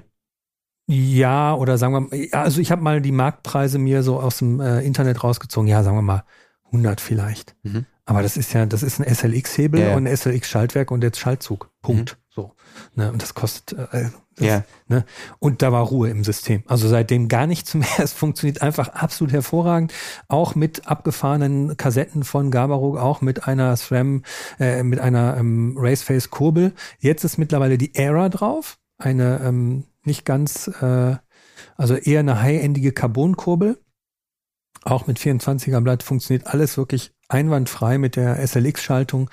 Die ist wirklich völlig cross-kompatibel. Ich habe es auch als reines Shimano-Setup ausprobiert. Da war genauso Ruhe im, im Karton. Insofern, ähm, also wenn man irgendwie Schwierigkeiten mit äh, Geräuschen von schlagenden Ketten, äh, vom schlagenden Schaltwerk hat, die Shimano-Geschichten haben hervorragend funktioniert. Die haben ja auch diesen extra Hebel nochmal, ne? Also um die Vibration des, äh, wie heißt das nochmal? Ah, ich habe es vergessen. Das äh, die, die bei den Shimano-Schaltwerken, die haben ja so einen grauen Shadow Hebel, Plus. Shadow Plus, richtig, genau. Dass da die, die Reibung erhöht wird. Das heißt bei SRAM Roller Bearing Clutch. Roller Bearing Clutch. Aber man kann sie nicht einstellen, die ist ähm, ja. automatisch drin. Ja, ne? genau. genau. Bei Shimano kann man es ja abmachen, also ein- und ausschalten, wenn man so will. Genau. Und ähm, Raceface, Era-Kurbel, Garnitur, absolut feines Teil, hat einen ziemlich Aufsehen, äh, so ein bisschen so ein Hingucker-Effekt, weil die Kurbel selbst hat so eine Metallplatte drauf, so eine, da ist sowas drauf äh, geklebt, glaube ich, ist ein bisschen ausgefräst und ähm, an der Stelle aufgeklebt. Genau da hat's mir ähm, äh, auf den Enduro-Trails bei Santa Catarina einen richtig fetten Stein davor geknallt und da ist eine richtige Beule schon drin, aber sonst wäre wahrscheinlich die Kurbel echt einfach hinüber gewesen. Also es war wirklich, hat richtig gerumst und ich guckte nur so, oh nein, die Kurbel. Und es war wirklich genau auf das Metallteil und ähm, hat genau perfekt. Das sitzt es genau deswegen da. Das sitzt wahrscheinlich genau deswegen da und hat seinen Zweck absolut übererfüllt, würde ich sagen. Also insofern meine Erfahrung mit Funkschaltungen waren zumindest am Specialized Enduro jetzt in dieser Ausführung nicht äh, so haben nicht so gut funktioniert, würde ich mal sagen. Ja, also ich kann ja jetzt mal zur, zur bisschen neueren oder zum Nachfolgeprodukt äh, was erzählen. Das war ja die erste Generation der Access-Gruppe. Äh, Mittlerweile gibt es ja schon genau. die zweite Gruppe, auch mhm. die GX Access mit dem Zunamen Transmission. Also mhm. Transmission für Schaltung, klar. Äh, und da hat sich nochmal einiges getan. Da hat SRAM halt nochmal deutlich darauf optimiert, dass einfach das Schalten unter Last besser funktionieren soll. Äh, aber auch die Einstellung einfach ja, einfacher fallen soll, weil man kann sich vorstellen, wir hatten es ja eben schon davon, wenn das Schaltwerk hinten am Rahmen immer an der gleichen Position ist mhm. äh, und das Schaltauge wegfällt, was ja jeder Hersteller ein bisschen selber designen konnte, mhm. dann ist es ja natürlich viel einfacher, das System robuster ähm, ja letztendlich zu gestalten und dass es dann halt einfach immer an der gleichen Position ist. Und ich bin damit ähm, das Cape Epic gefahren. Das hat überwiegend auch gut funktioniert. Also ich sag mal, aus allen mechanischen Geschichten war das wirklich Wahnsinn. Ich habe einmal die Kette wechseln müssen, weil es extrem schlammige, matschige, sandige ähm, Bedingungen waren, mhm. was natürlich keinem Material so wirklich gut gefällt. Aber das Problem war eher Wasser und Elektronik. Das hat sich bei mir nicht so gut ähm, ah, ja, okay. letztendlich verhalten. Bei mir ist oben in die neuen Schalthebel, die heißen jetzt ähm, äh, Pots ist oben viel Sand und Wasser reingelaufen, so dass ich irgendwann ähm, wegen einem mechanischen Widerstand dann nicht mehr schalten konnte, was während der Etappe relativ blöd war. Ich konnte nur noch hinten am Schaltwerk schalten. relativ blöd, ähm, gut, ja. Ja, also die sind halt scheinbar nicht so komplett Wasser- oder beziehungsweise Matschkompatibel gemacht. Mhm. Gut, welcher normale Mensch fährt im äh, normalen Leben auch sechseinhalb Stunden durch absolut schüttende, aus Kübeln regenden Bedingungen? Ähm, aber trotzdem muss meiner Meinung nach deine 2000 Euro Schaltung funktionieren. Das hat in dem Fall nicht funktioniert. Swam hat aber auch schon gesagt, dass sie das jetzt überarbeiten wollen. Man, ja, wir, also wir vertun uns, glaube ich, als Redakteure auch manchmal so ein bisschen, was die Leute da draußen machen. Weil ich habe wirklich so in meiner Zeit in der ähm, Fahrradwerkstatt gelernt, die ganzen Sportler, wie ich uns jetzt mal nenne, die das wirklich so als Hobby haben, Das ist so das eine, aber das andere sind so Alltagsfahrer. Was die an Belastungen auf die Komponenten bringen, kann man jetzt natürlich wieder fragen, ist jemand, der irgendwie äh, alltags, also ins Büro pendelt, jeden Tag, weil er einfach Bock auf Radfahren hat und eine Stunde morgens und abends eine Stunde fährt, ist das jemand, der irgendwie sich eine Transmission kauft? Und ich glaube, das darf man auch nicht unterschätzen. Nee, es muss halt einfach funktionieren. Das ist genauso wie, keine Ahnung, äh, eine S-Klasse nicht nach äh, 20.000 Kilometern eine, äh, durchgerostet sein darf. Genau, also es ja, ist irgendwo ja. genau das Gleiche, klar. Ja. Wobei man aber auch sagen muss, dass das jetzt sehr realitätsfremde Bedingungen waren und äh, das dann schon echt wehgetan hat, selbst als Tester, wo man dachte, boah, ey, das Material. Also ich habe während einer Etappe nur mal so als Beispiel komplett neue Bremsbelege runtergefahren, die waren mhm. bis auf die Trägerplatte weg. Also mhm. es war jetzt sicherlich kein Spaziergang okay, fürs Material. Und dann, es darf nicht passieren, Punkt, das mhm. ist ganz ganz klar, mhm. aber man muss auch sagen, boah, das war jetzt echt heftig. Also ich glaube, mhm. der hätte auch eine mechanische Schaltung mhm. nicht so viel besser funktioniert oder wäre dann auch rauer gelaufen, dadurch, dass der ganze Sand im Schaltzug gelandet wäre. Die hätte halt nur, wie ich jetzt gerade noch mal eben schnell, während du erzählt hast, recherchiert habe, äh, Shimano SLX Schaltwerk ähm, 50 Euro, ähm, Hebel 15 Euro, also 65. Ja. Äh, dann kommt der noch ein bisschen Metall für den Zug und den ja. und die Seele dazu, da haben wir das Ding. Der ist schon heftig. Und das läuft. Ne? Ja, genau. Also, das ist schon krass. Die kostet dann halt irgendwie ein Huni, sagen wir mal, ja aber nicht 2000 Euro. Und das ist ja immer so ein bisschen die Frage. Ich finde, wir bewegen uns ja irgendwie oder haben uns irgendwie Ewigkeiten beim Schaltungsthema auch so gefühlt hat sich da in den letzten 30 Jahren nicht viel verändert. Wir fahren immer noch mit einer Kette, so, wo, wo eigentlich schon zig Ansätze äh, existiert haben, um das irgendwie mal zu beheben und das anders zu machen mit Riemen und was weiß ich, was um Getriebegeschichten. Irgendwie ist die Kette halt trotzdem immer noch das Ding. So, und ähm, dass wenn es einfach, ich bin mechanischer Schaltungsfan und werde das eher so weiter handhaben. Sollen wir mal über Laufräder sprechen? Ja, können wir tun, sehr gerne. Also, schieß los. Ich Was hab, fährst du? Ich habe, ich bin gefahren äh, von Stans beziehungsweise ähm, die Impulsnarbe. Und zwar war das zu dem Zeitpunkt eine totale Neuheit, als das Rad aufgebaut wurde. Es ist ein, mich, ein magnetisches Sperrklinkensystem ähm, was dadurch, also was nicht die Sperrklinken reindrückt, sondern zieht. Und du in dem Moment, wo du ähm, wo du den Leerlauf hast, also rollen lässt, soll, sollen die magnetischen Sperrklinken, ich, das, ich habe das, ich habe die Formulierung für die News damals 500 Mal neu nachlesen und vom Englischen ins Deutsche. Es ist ein bisschen kompliziert zu verstehen. Auf jeden Fall es ist keine Feder, die die Sperrklinken in die Raste drückt, in die Rasterung drückt. Sondern es passiert magnetisch. Sondern es passiert magnetisch und soll dadurch weniger Reibung haben. Ähm, Soweit zu den technischen. Was viel wichtiger ist, wie klingt das Ding? Ich wollte gerade sagen, klingt Sound, geil. hallo. Also klingt richtig geil. Ähm, ist ein, ein schöner, schnarrender, also äh, sehr vielschichtig, also wirklich ein breites, schönes Schnarren. Richtig geil. Ähm, und jetzt zur Theorie äh, beziehungsweise zur Praxis, wie funktioniert das? Ist das spürbar, dass du weniger Reibung in der Narbe hast? Antwort nein. Also gar nicht. Ich habe eher ähm, also ich glaube vielleicht, ich glaube sogar, dass das System an sich wahrscheinlich gut funktioniert, ähm, weil die Sperrklinkengeschichte an sich hat super funktioniert, da ist nichts passiert. Ähm, was bei dieser Narbe total, äh, ich würde jetzt salopp sagen, doof ist, ist das Lagerspiel einzustellen. Weil du von außen musst du mit einem 15er äh, Maulschlüssel was kontern und musst dann sozusagen das Lagerspiel über einen, über so eine Art Kragen einstellen und dann nochmal mit einer 2 Millimeter Schraube da der Stelle fixieren. Die hat sich immer gelöst. Ich musste die hinterher mit Loctite festmachen, damit sie überhaupt da blieb, wo sie war. Es war aber gefühlt immer zu viel äh, Reibung auf den Lagern. Mhm. Wo ich dann sagen konnte, da kann der Freilauf tun, was er will. Wenn die Lager irgendwie nicht richtig sauber laufen, dann ist ja, es klar. irgendwie, ist es doof. Keine Ahnung, ähm, das war ganz neues System. Vielleicht kommt da auch noch mal ein Update, äh, was so die, die, die Lagertechnik angeht. Ähm, Klingen tut super, ist auch ein, ein, spannendes System. Mal schauen, wie es weitergeht in dem Bereich. Ich bin dann einfach auf ein Crank Brothers Laufrad umgestiegen, was ich da hatte, was seit Ewigkeiten super funktioniert. Ein Synthesis ähm, XT, XCT ähm, Alloy, also ein Alulaufrad. Und ähm, das verrichtet jetzt seit drei Jahren seinen Dienst, ohne irgendwelche Mucken zu machen. Und du bist ja als Cross-Country-Fahrer laufradtechnisch sowieso, da nimmst du ja nichts, was irgendwie äh, in der Lage ist. Ähm, äh, also du nimmst ja eigentlich wahrscheinlich irgendwas mit dem System, äh, mit dem Komplettgewicht knapp über einem Kilo. Mm, ja, beziehungsweise ähm, ja, so, so hätte so hätte der Lukas vor drei vier Jahren wahrscheinlich gehandelt. Mittlerweile ähm, mhm. lasse ich bergab doch gerne sehr ja ordentlich mal laufen. Mhm. Die neuen Räder haben alle so 120 Millimeter Federweg, heißt damit kann man auch mal richtig kann man schon auf so einem Flow-Trails auch mal richtig laufen lassen. Mhm. Heißt, ich habe gar nicht mehr so krass die Gewichtsbrille äh, auf und auch gerade mit dem Hinblick auf Cape Epic wollte ich auch eigentlich einen, einen stabilen Laufradsatz haben, der jetzt nicht irgendwie um die 1000 Gramm, 1200 wiegen muss, mhm. sondern auch gerne einen Tick mehr, nicht super leicht, aber dafür halt, wenn mal irgendwie ein Steinschlag kommt oder doch mal irgendwas passiert, ich doch gegen den Löwen gegenfahre, keine Ahnung, ähm, dass es da halt alles hält und dann man da halt nicht im Busch steht mit einem gebrochenen Carbon-Laufradsatz. Also ja, Carbon ist Gesetz gewesen, das war ganz klar. Freund, Genau. ähm, da habe ich beim Cape habe ich äh, auf Bike Ahead 3.0 ähm, Laufräder gesetzt. Mhm. Ähm, Bike Ahead kennen wahrscheinlich viele, ist ein absoluter deutscher Edelhersteller, die in Deutschland ja sich einen Riesennamen mit Sachen Carbonfertigung gemacht haben, stellen unter anderem auch die Rahmen für Last oder auch für Stoll her. Alles handgehäkelt. Ne? Genau, alles Hand, mhm. alles mundgemeißelt. Nee, mhm. super cooles Zeug, richtig cool, ist nicht ganz günstig, aber ähm, ja, die Felge ist so speziell designt, dass die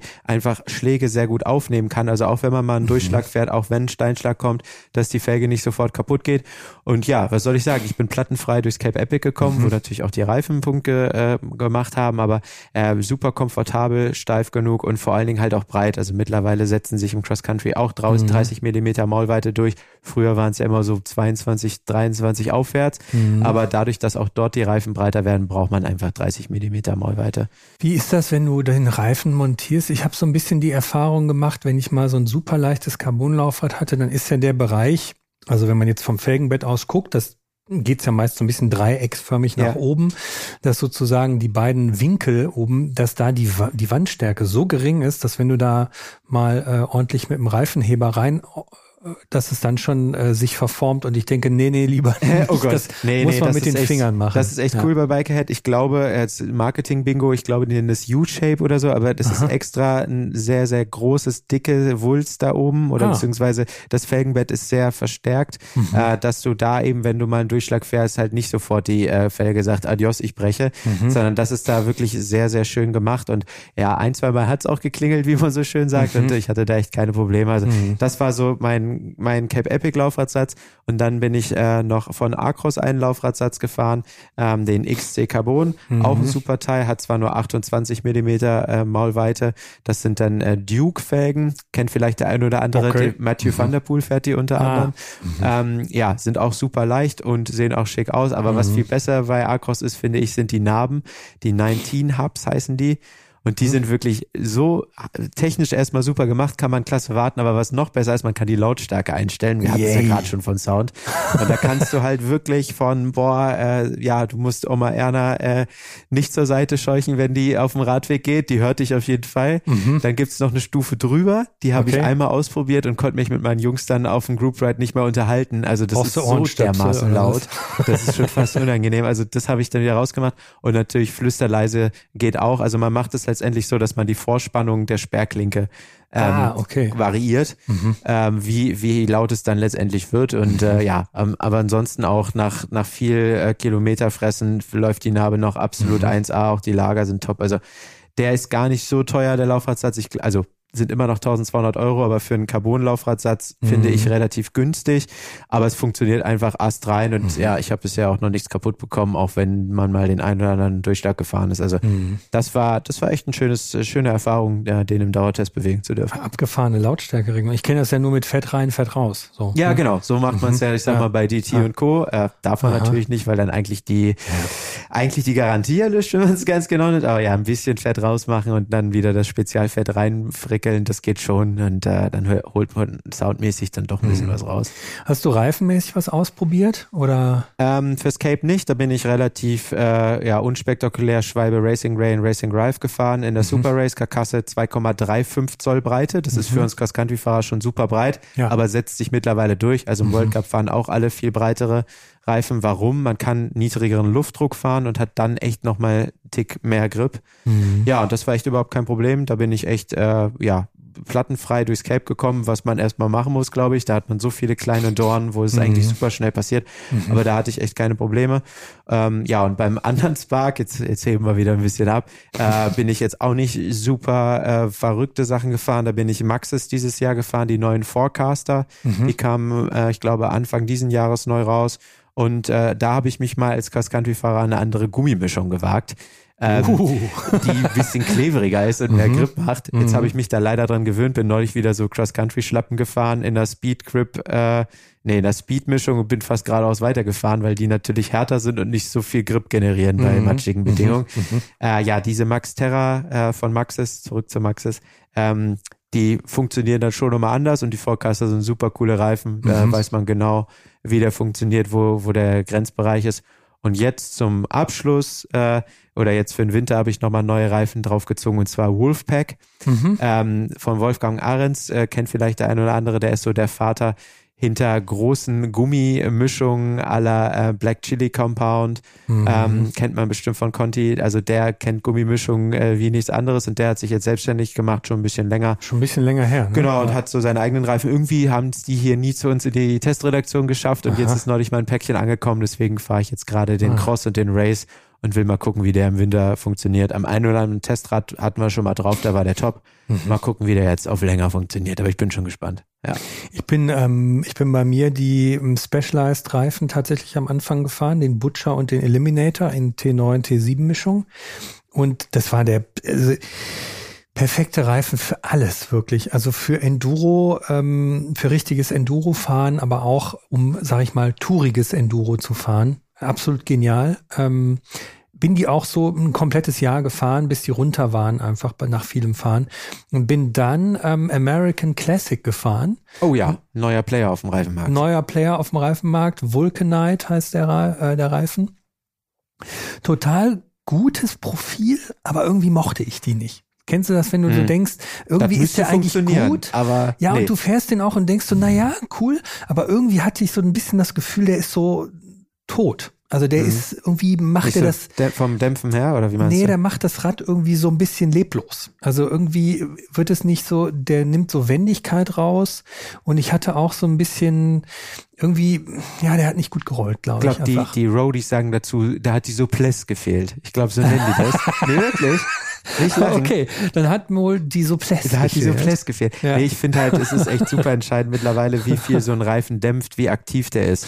Und wenn du den, die so einen Tick zu hart sind, auch die mhm. Karkasse nicht so richtig mitspielt. Ich hatte ja. schon bei ein, zwei Cross-Country-Reifen, wo du dachtest, ja geil, der grippt auch, mhm. aber du kriegst so viel Schläge durchgereicht und dadurch wird das Rad dann nochmal unruhiger, ja. weil übers Fahrwerk kriegst du es halt auch nicht alles gelöst, dass der Reifen mittlerweile so, so, also schon immer super wichtig ist, weil es nun mal die Kontaktfläche zum Boden mhm, ist. Das sind mhm. wenige Quadratzentimeter, die da über Sieg und Niederlage entscheiden. Aber äh, klar, dass du, dass du super viel drauf gucken musst, wie sich der Reifen halt bei so Mikrovibration bei Unebenheiten halt verhält. Und das, was du gerade schilderst, klingt ja fast schon so ein bisschen so. Der ist auch ein bisschen so. Also der ist jetzt nicht, wenn man die, wenn man die Noppe in die Finger nimmt und mal dreht und mal ein bisschen mit dem Fingernagel rein, der ist nicht hart, aber der ist irgendwie auch nicht weich. der ist irgendwie so dazwischen. So der ist so, der ja. wirkt so ein bisschen wie ein bisschen zu lang abgehangen. Also mhm. so ein bisschen zu alt. Und ähm, das Lustige daran ist, ich bin dann danach auf den Michelin Wild Enduro gegangen, vorne, 2,4. Also ein richtiger Trümmer. Das Ding wiegt, weiß ich nicht, 1,3 Kilo oder 1,2. Deswegen mein Paar. Das ist, das. das ist wirklich ein Brocken und bin hinten auf den Force AM, eigentlich ein Tourenreifen, eher mit wenig Profil, 225 gegangen. Und das ist wieder eine Mischung gewesen. Da bin ich dann, das habe ich auch in den Alpen nochmal getauscht, als ich da ähm, unterwegs war. Bormio 3000 übrigens. Jetzt so, haben wir es doch wieder. Genau. Hier kommt nichts weg.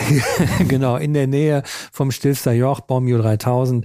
Eine unfassbar geile Enduro-Abfahrt, wenn mal jemand was äh, wirklich sich ein Geschenk machen will. Ähm, hoch auf den ganz oberen, äh, auf den ganz oberen Punkt auf 3000 und dann hinten runter die Enduro-Strecke fahren. Viel Spaß dabei. Auf jeden Fall da habe ich nochmal ähm, äh, den Reifen gewechselt und das war ein Quantensprung. Also da habe ich wirklich gemerkt, so meine Güte, was Reifen nochmal alles rausholen was, können. Was, fährst du da dann für eine Gummimischung? Ich finde es bei Michelin immer so interessant, die, die Gum X. Äh, das ist die, die Gum. Ah, okay. Ja, weil die, ja. die hat Grip ohne Ende, finde ich, aber sobald du die irgendwo hochtreten musst, du denkst echt, du hast irgendwie Kaugummi am Reifen. Es das Ding ging, klebt. Es oh. ging sogar. Es, ja? Ich bin den in Serfaus Vislades, das war die letzte Etappe, also zwischen noch Manau, das dann Serfaus Vislades.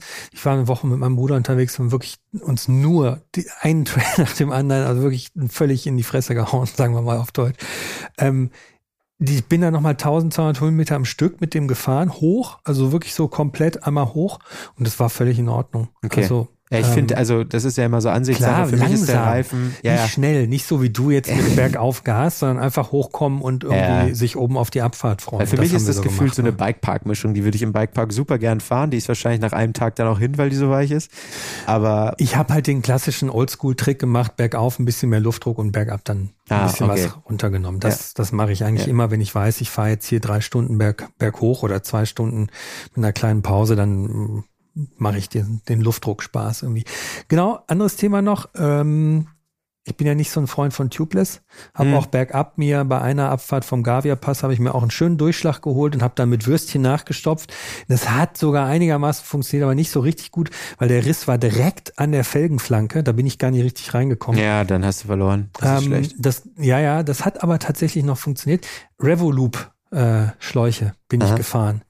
Ähm, die Ultra sogar, 45 Gramm. Also die wiegen gar nichts. Das ist, dagegen ist ein Kondom dick, so gefühlt. die Dinger sind wirklich super. Also ähm, kein Durchstich gehabt, Durchschlag, wenn, dann war es mein Fehler. Aber es ist auch IPU. Das ist TPU. TP, ja. TPU. Ich ja. mich auf IPU. Ja. Genau. Ja. TPU, Thermoplastmaterial, Thermo, ist einfach nochmal deutlich äh, leichter als ein Butylschlauch, wie man es kennt. Ja. Also genau, genau. Diese, das sind, ist diese neue Generation von Schläuchen. Schwalbe hat ja auch den, wie heißen die nochmal? Aerotan. Aerotan, richtig, vielen Dank. Ähm, ist so für Menschen, die irgendwie wenig Gewicht wollen, aber kein Tubeless haben wollen. Wie mich ist das genau das Richtige. und für mich, für Leute, die auf Tubeless schwören, ist es der Notschlauch, wenn man doch mal, wie du gerade gesagt hast, dann, ich, beim Cape hatte ich immer noch einen in der Trikottasche dabei für alle Fälle, wenn man doch mal platt gefahren hat. Weil die wirklich nichts wiegen. Ne? Ja, ja, ja, eben. Ja. Das ist echt sehr angenehm, als da sonst so ein äh, 200 Gramm Schlauch mit sich rumzuschleppen. Genau, mit der Michelin-Mischung fahre ich einfach jetzt äh, so durch die Gegend. Und ich muss gestehen, ich fahre die auch einfach, weil ich den Michelin-Mann mag. Da bin ich. ich mag, ich finde es einfach nett, wenn jemand vom, vom Reifen. Bibendum habe ich neulich gelernt, heißt der. Bibendum? Bibendum, Bibendum, Bibendum, ja. Okay. So. Ich also. mag es einfach, dass der mir zuwinkt und sagt, hey, fahr mal wieder mit mir. Oh, schön. so, was haben wir noch? Ich habe noch ähm, Vario-Stützen, verschiedene getestet. Ja. Ich bin die Vegnum Niveau gefahren. Vegnum, deutsches Unternehmen, ich glaube aus dem Bayerischen, ähm, stellen auch daher. Ähm, absolut geniales Ding, weil man kann es so traveln zwischendrin. Und für mich, ich bin eher ein bisschen kleiner, 1,70, habe auch jetzt nicht die allerlängsten Beine, ich bin so ein Sitzriese und habe immer das Problem, dass ich keine richtigen größeren Hübe fahren kann in den Rahmen, die ich fahre.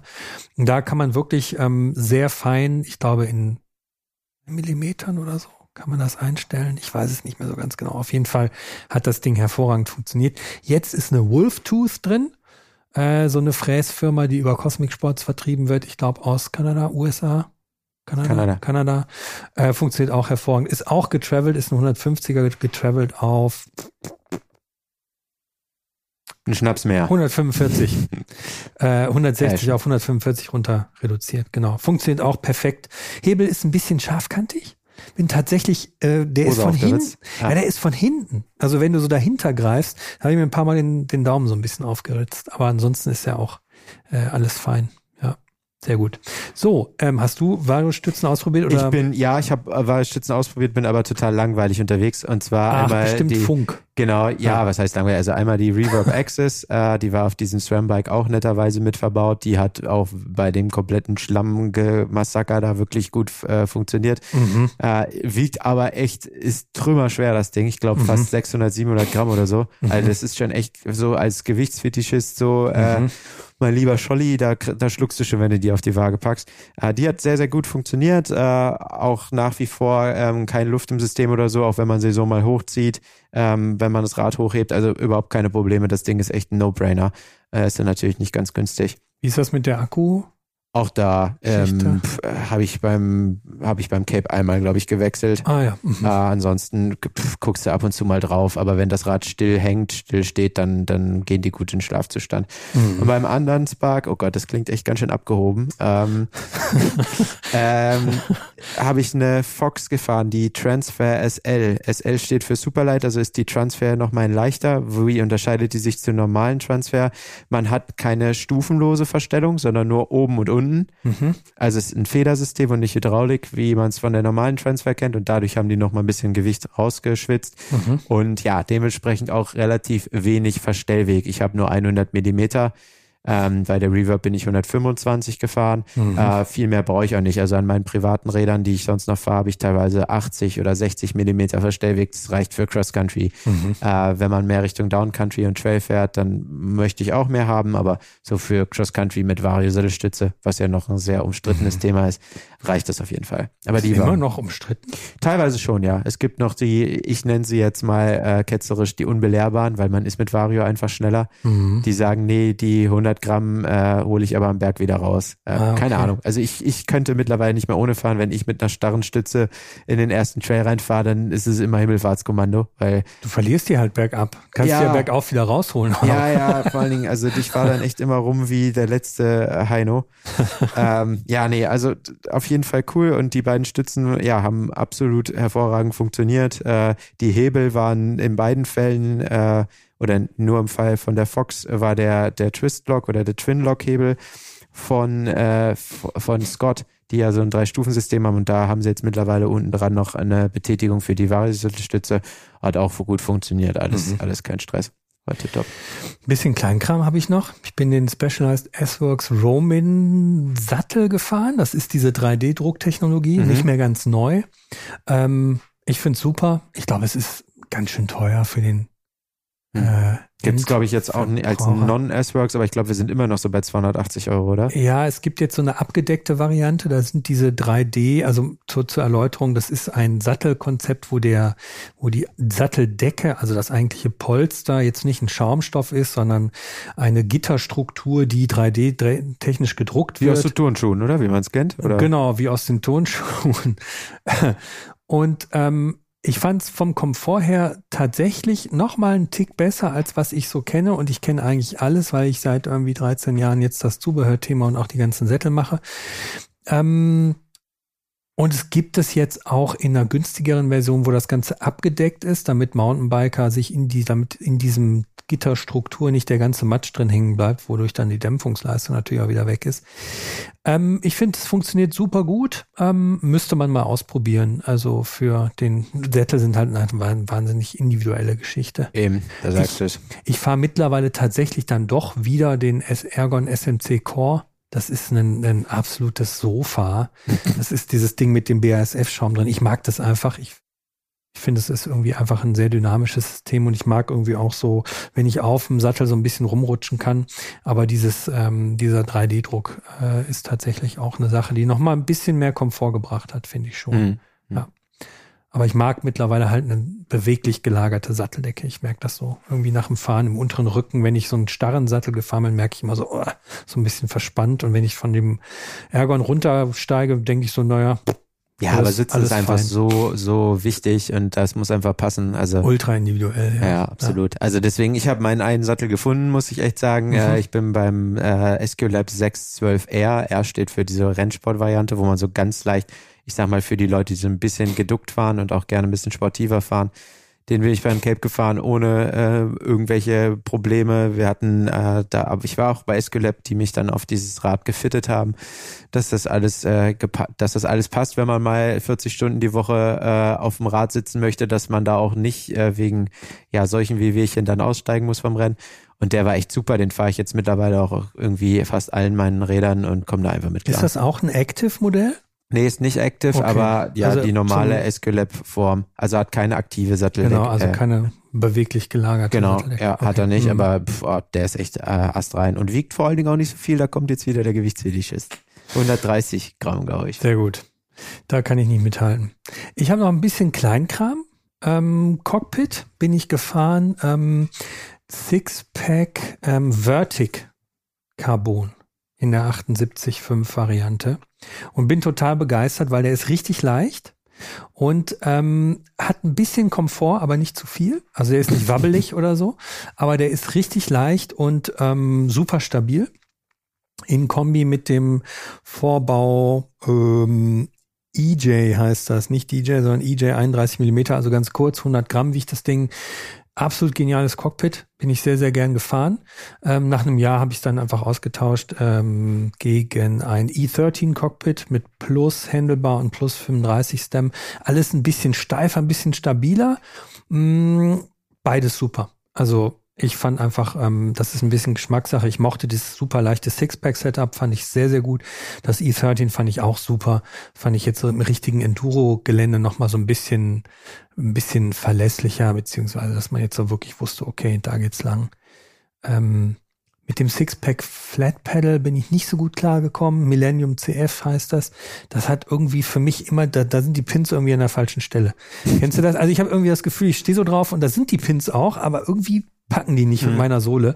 Ich fahre jetzt ein Wolftooth Waveform auch ähm, in der großen Version. Das Millennium war ein bisschen zu klein für mein Empfinden, auch mhm. obwohl ich jetzt keine großen Füße habe, aber ich habe breite Füße und das sind so die beiden Komponenten, die ich noch ähm, ausprobiert habe. Die Wolftooth, das ist so ein Fräskunstwerk mal wieder. Guckst du drauf und denkst so, oh, schön, bloß nicht aufsetzen und, und dann, dann fährst du die erste Kurve. aber die Pins sind weg. Tschüss. Extrem, nee, nee, zum Glück nicht. Nee, nee, aber ähm, sehr schön, ähm, sehr hohe Lagerqualität, richtig ja. gutes Teil. Und ähm, was so ein bisschen mein mein verstecktes Highlight irgendwie an diesem Rad äh, oder was so das Mikro-Tuning-Teil war, was ich irgendwie festgestellt habe, waren von Lizard, Lizard Skins Lever Grips. Das sind so kleine Gummi, ähm, so Gummi, äh, wie soll man das? so kleine Gummiteile, die klebst du auf den Bremshebel drauf, innen, wo du halt mit deinem Finger bist. Und das ist wirklich, das ist richtig Gummi, das ist richtig klebrig. Und ähm, das sorgt einfach dafür, dass du auf dem Bremsgriff nicht hin und her rutschst. Mhm. Und ähm, man mag jetzt denken, na ja, ist ein Gummiteil auf dem Bremsgriff, was soll das schon tun? Aber du hast wirklich, du bremst viel präziser, weil du beim Bremsen dein Finger nicht mehr auf dem Hebel wandert, sondern egal wo du gerade greifst, du bist immer auf dem Punkt und kannst wirklich, also gefühlt ist es, macht es den Druckpunkt nochmal definierter, weil dein Finger einfach besser auf dem Bremshebel liegt. Okay. Und das ist so ein, das ist so ein Teil, ich weiß nicht, das kostet wahrscheinlich 10 Euro. Also ich mache ähm, das Stück. immer, ich habe mal Sandpapier ein bisschen ausgeschnitten und draufgeklebt. Ja. Das ist nicht, nicht so ganz angenehm für die Finger, aber ja. hatte, habe ich bei Regenrennen immer super gern gemacht, weil da rutscht ja. der immer mehr. Ja. Äh, ich guck mal, ob ich, ob ich noch welche habe, dann gebe ich dir mal welche ja, von diesen Lizards. Ich gerne mal ausprobieren. Klingt gut. Kle kle ja, er hat eine geklebt hier kriegt. Genau. Dann probieren wir das mal aus. Hast du noch ein bisschen kleinen Komponenten, Pedal, Lenker, äh, irgendwas? Ähm, ja, nichts, nichts großartig äh, Verrücktes. Mhm. Also ähm, wie ich am Anfang schon gesagt habe, ist dieses Spark ja so um, um diese ganze Systemintegration äh, gemacht. Heißt, du kannst eigentlich kein anderes Cockpit fahren, außer dieses äh, Syncross One-Piece Cockpit. Ach so, mit Vorbau und Lenker ja, genau. in einem Stück super fancy. Da kannst du auch deine Garmin-Halterung da integrieren. Also es sieht echt mhm. aus wie geleckt, super geil. Mhm. Äh, und da habe ich zwei Varianten gefahren. Einmal, also der heißt Fraser IC für Integrated Cockpit. Und dann mhm. gibt's zwei Varianten. Einmal DC für Down Country mit ein bisschen Upsweep. Den bin ich äh, ja für so für so ein bisschen knackigere Geschichten gefahren für Escape habe ich dann auf die XC-Variante gesetzt und da gibt's gleich drei Varianten oh. für drei Teamfahrer von okay. Scott's Ram. Einmal die Nino-Variante mit gefühlt minus 50 Grad äh, super tiefes Cockpit, wo du direkt einen Bandscheibenvorfall kriegst, wenn du es dir da anguckst. So tief? Nino sitzt super tief. Ich glaube, der hat minus 35 Grad. Weil ich, wenn ich den fahren sehe, denke ich immer, der sitzt relativ aufrecht. Ich weiß nicht, wie er das macht. Wahrscheinlich hat er auch die Rückmuskulatur für dieses Cockpit. Also ich habe sie nicht, deswegen haben auch die äh, die Jungs und Mädels oder wahrscheinlich die Jungs und Mädels bei bei äh, SQLab, die mich gefittet haben, haben gesagt, also das Cockpit nicht, zwei Stufen drüber. Ich glaube, ich fahre jetzt minus elf oder so. Mhm. Aber das hat auch sehr sehr gut funktioniert und mhm. äh, ja, vor allen Dingen bei diesen ähm, One Piece Cockpits ist immer sehr interessant. Es gibt entweder voll die steifen Prügel, wo du echt null Komfort hast, die mhm. viel zu viel sind. Mhm. Aber äh, mittlerweile kriegen es immer mehr Hersteller hin, dass du da auch gute Komfortspitzen hast. Das war echt super. Auch wieder mit SQLab Griffen bin ich das gefahren. Ich glaube, die 611R heißen die oder 711R. Mhm. Ähm, ja, oder eigentlich mag ich noch einen Tick lieber dieses ESI Foam Grips, also diese. Mm, easy. Mm. Ah, super. Die liebe ich als Racer. Ähm, die sind eigentlich auch fast auf allen meinen Rädern drauf. Ja, und ansonsten bin ich gar nicht so verrückte Sachen gefahren. Also einfach das, was funktioniert und wo du weißt, dass du da keine, dass du auch ersatzteilmäßig keine Probleme bekommen würdest. Deswegen bin ich ähm, ja, Shimano XDR-Pedale mhm. gefahren. Äh, das ist auch ein Invest für die Ewigkeit. Also mhm. klar, die kosten mal 110, 120 Euro. Ab und zu kriegt man sie für unter, unter 100. Aber die Dinger kannst du ohne die zu servicen gefühlt 10, 15 Jahre fahren, mhm. wenn du mhm. darauf aufpasst. Also das ist auf jeden Fall ein guter Value. Ähm, ja, und dann deswegen fahre ich die eigentlich auch immer noch weiter. Meine sind, glaube ich, mittlerweile auch schon sieben, acht Jahre alt, aber was soll's, funktioniert. Kleine peinliche Randgeschichte, bei mir sind Griffe tatsächlich, ich muss immer, ich muss eine kleine Plattform am Griff haben, ich komme sonst nicht zurecht. Ich habe Odi-Griffe. Muss ja nicht peinlich sein. Nee, ist mir auch nicht peinlich. Aber Hast aber gesagt. Ist, man denkt immer so, guck mal hier dieses Rad an, ne? Irgendwie, also der absolute Enduro-Hobel und dann sind da so kleine, aber ich ta tatsächlich, mein absoluter Favorite ist da der Syncros ähm, Comfort Lock-On heißen die. Das ist einfach ein Lock-On-Griff, äh, also mit, ähm, mit ähm, Schraubklemme, Schraubgriff. Äh, und der hat eine ganz, ganz kleine, ganz, ganz kleine Flügelpartie die da noch ein bisschen mehr ähm, Auf, Auflagefläche gibt, sodass die Hand, weil bei ganz runden Griffen, da kriege ich nach zwei Stunden schlafen mir die Finger ein, kann ich irgendwie nicht. Nee, das ist Und die gut. sind wirklich so dezent, dass du damit auch Trails und alles super ohne Probleme fahren kannst und ähm, oder den Ergon-Griff, den GE1, den fahre ich auch immer noch sehr gerne. Das ist auch top. Ja. Ähm, wenn wir es noch von Kleinteilen haben, das fände ich noch spannend, wie du ja. das Thema gelöst hast. Es ist ja ein super Trendthema, sogenannte On-Bike-Tools. Also ja. Mini-Tools, ja. äh, was auch immer, kleine Helferlein, die man am ja. Rad in irgendwelchen Öffnungen verschwinden lassen kann, also Lenkeröffnungen, mhm. Steckachsen, Kurbelachsen, mhm. was auch immer. Hast du da welche und wenn ja, wo findet man die? Ähm, total super Thema. Man könnte fast denken, wir hätten es abgesprochen. Ich habe diese Tools in meiner SWAT-Box im Rahmen also in dem Specialized Rahmen ist unter dem, äh, habe ich vorhin schon mal erzählt, unter dem Flaschenhalter ist ein Fach. Da ist ein Loch. Da ist ein Loch, genau. und da ist ein Fach drin mit einer Tasche und da ist mein Schlauch drin. Da ist sogar, da ist immer ein Ersatzgel drin, falls ich wirklich mal irgendwo am Arsch der Welt mich verfahre. Ist mir neulich erst, also vor zwei Jahren, erst am Gardasee passiert, dass ich oben auf dem, äh, ne, am 611er am Einstieg stand und mir die Lichter ausgegangen sind, weil es alles so anstrengend war, da hochzukommen und ich da noch irgendwie zwei Stunden Stunden runterfahren wollte und einfach oben auch nichts auf hatte, keine Hütte, nichts, alles ja. komplett. Genau. Da ist alles drin. Das Schöne ist, ich weiß immer nicht, was ich da drin habe, bin zu faul nachzugucken, deshalb habe ich alles noch mal in meinem Rucksack drin. Das heißt, ich fahre, fahr, glaube ich, mit der doppelten Menge an dem benötigten Werkzeug, was ich eigentlich bräuchte, durch die Gegend. Ja, lieber ähm, haben als brauchen. Aber on Bike-Tools, dass ich jetzt weiß, guck mal, da steckt der drin und hier ist das drin und so und ich schüttel einmal das Rad und hier fällt eine halbe Werkstatt auf den Trail. Mhm. Das habe ich jetzt nicht. Okay. Also. Ja, das ist bei mir sieht's anders aus. Also ich hatte, ich habe mir für Escape halt überlegt, ich will so viel Platz wie möglich in meinen Trikottaschen haben, weil da eben Gels rein sollten mhm. oder mhm. irgendwie nochmal Armlinge und Co. Dann dachte ich mir halt, ja, du kannst halt nicht dein ganzes äh, Zubehörgeraffel irgendwo mitführen. Das mhm. funktioniert nicht. Mhm. Dann ist es auch schwierig mit der Vario-Sattelstütze. Da habe ich ja gesagt, da fahre ich die Reverb. Da, wo man die richtig fancy Satteltaschen verbauen könnte, mhm. ist bei der Reverb halt der Akku. Heißt, der Fall fällt halt auch raus. Du kannst keine Satteltasche fahren. Dann habe ich halt überlegt, ja, wo kommt jetzt das ganze Zeug hin? Und das Spark ist ja relativ ähm, durch diese Dämpfertechnologie so eng ge ge gezeichnet, dass auch nicht zwei vollwertige Trinkflaschen oder nur eine kleine und eine große da rein können. Heißt, da kannst du eigentlich auch äh, keine Tools noch irgendwie mhm, unterbringen. Mhm. Heißt, ich habe irgendwo fast alle Öffnungen irgendwie genutzt an dem Rad, die ging. Also ich habe oben am Lenker, in den Lenkerendstopfen sind meine Tubeless Plugs drin gewesen, die Samurai Swords. Mhm. Äh, falls du dann doch mal irgendwie platt wirst, dass die schnell erreichbar sind. Und an meinem Flaschenhalter, äh, da war von Syncross, da habe ich äh, ein Mini-Tool integriert mhm. und eine CO2-Kartusche. Ja, und der Rest, der musste dann halt wirklich wohl oder übel ähm, bei mir hinten in die Trikottasche. Also da war dann immer dieser Ersatzschlauch dabei. Mhm. Ähm, viel mehr hatte ich auch nicht. In die, in die Kurbelachse hätte ich noch was machen können, aber mhm. da ich eine Wattmesskurbel gefahren bin, äh, war auch dort kein Platz. Aber das ist, finde ich, auch mal noch ein cooler Hack. Okay. Also alles dran, alles drin, alles Bingo. Cool, cool. Nee, ich bin da irgendwie ich habe auch immer so einen Leatherman dabei, weil ich irgendwie dann doch, und den habe ich dann doch irgendwann immer noch mal gebraucht. Ja. Also ja, tatsächlich halt habe ich irgendwie so ein, genau, ja. Nee, aber ansonsten, wenn ich jetzt das komplette Rad durchgehe, haben wir, glaube ich, äh, alles erfasst. Es war sehr interessant. Wir werden die Räder noch ein bisschen weiter bewegen dürfen. Mhm. Ähm, ja, also äh, ich bin gespannt, was noch bei rumkommt und ob in den, also oft ist es ja so, die hinten raus, die Kilometer, die werden jetzt interessant. Also so die ersten 1000 Kilometer passiert am Rad ja irgendwie gar nichts. Oder du, ich bin hier schon gefahren. Also bei mir ist ja. es schon. Ja, ich auch. Aber mhm. jetzt kommen wir, kommen wir so langsam so Laufbereiche. Also das Rad, was ich beim Cape gefahren ja. bin, das hat jetzt, glaube ich, knapp 4000 Kilometer. Mhm. Ähm, da sind jetzt auch die ersten Lager fällig. Der Hinterbau wird total soft, weil ich merke, mhm. dass da die Lager ausgeschlagen sind. Also da muss ich jetzt eigentlich mal äh, so nach den Festtagen mal ein bisschen Zeit investieren und mich in eine Werkstatt stellen und da mal wieder mhm. alles neu machen.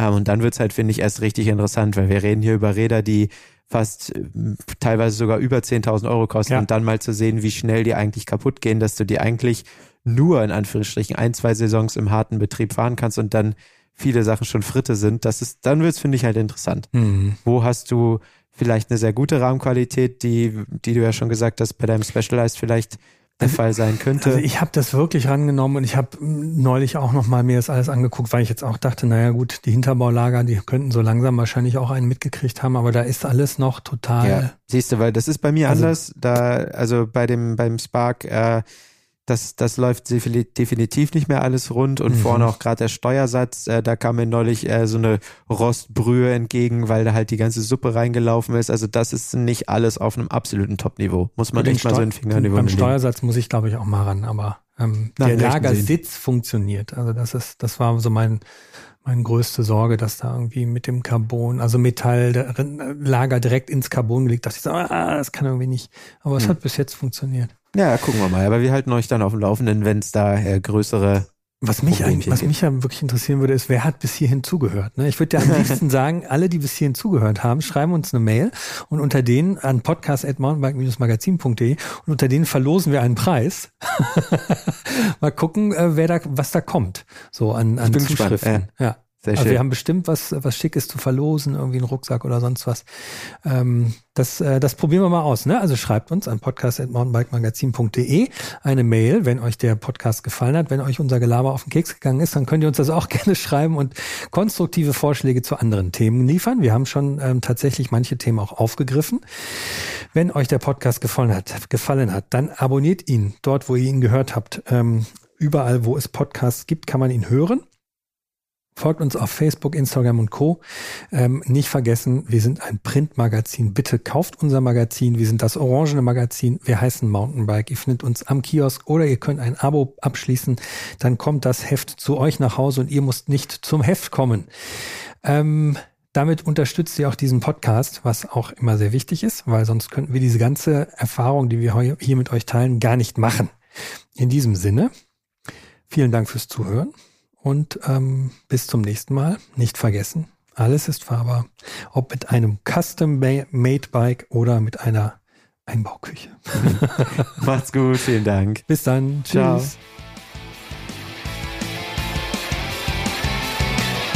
Alles ist fahrbar. Der Mountainbike Podcast.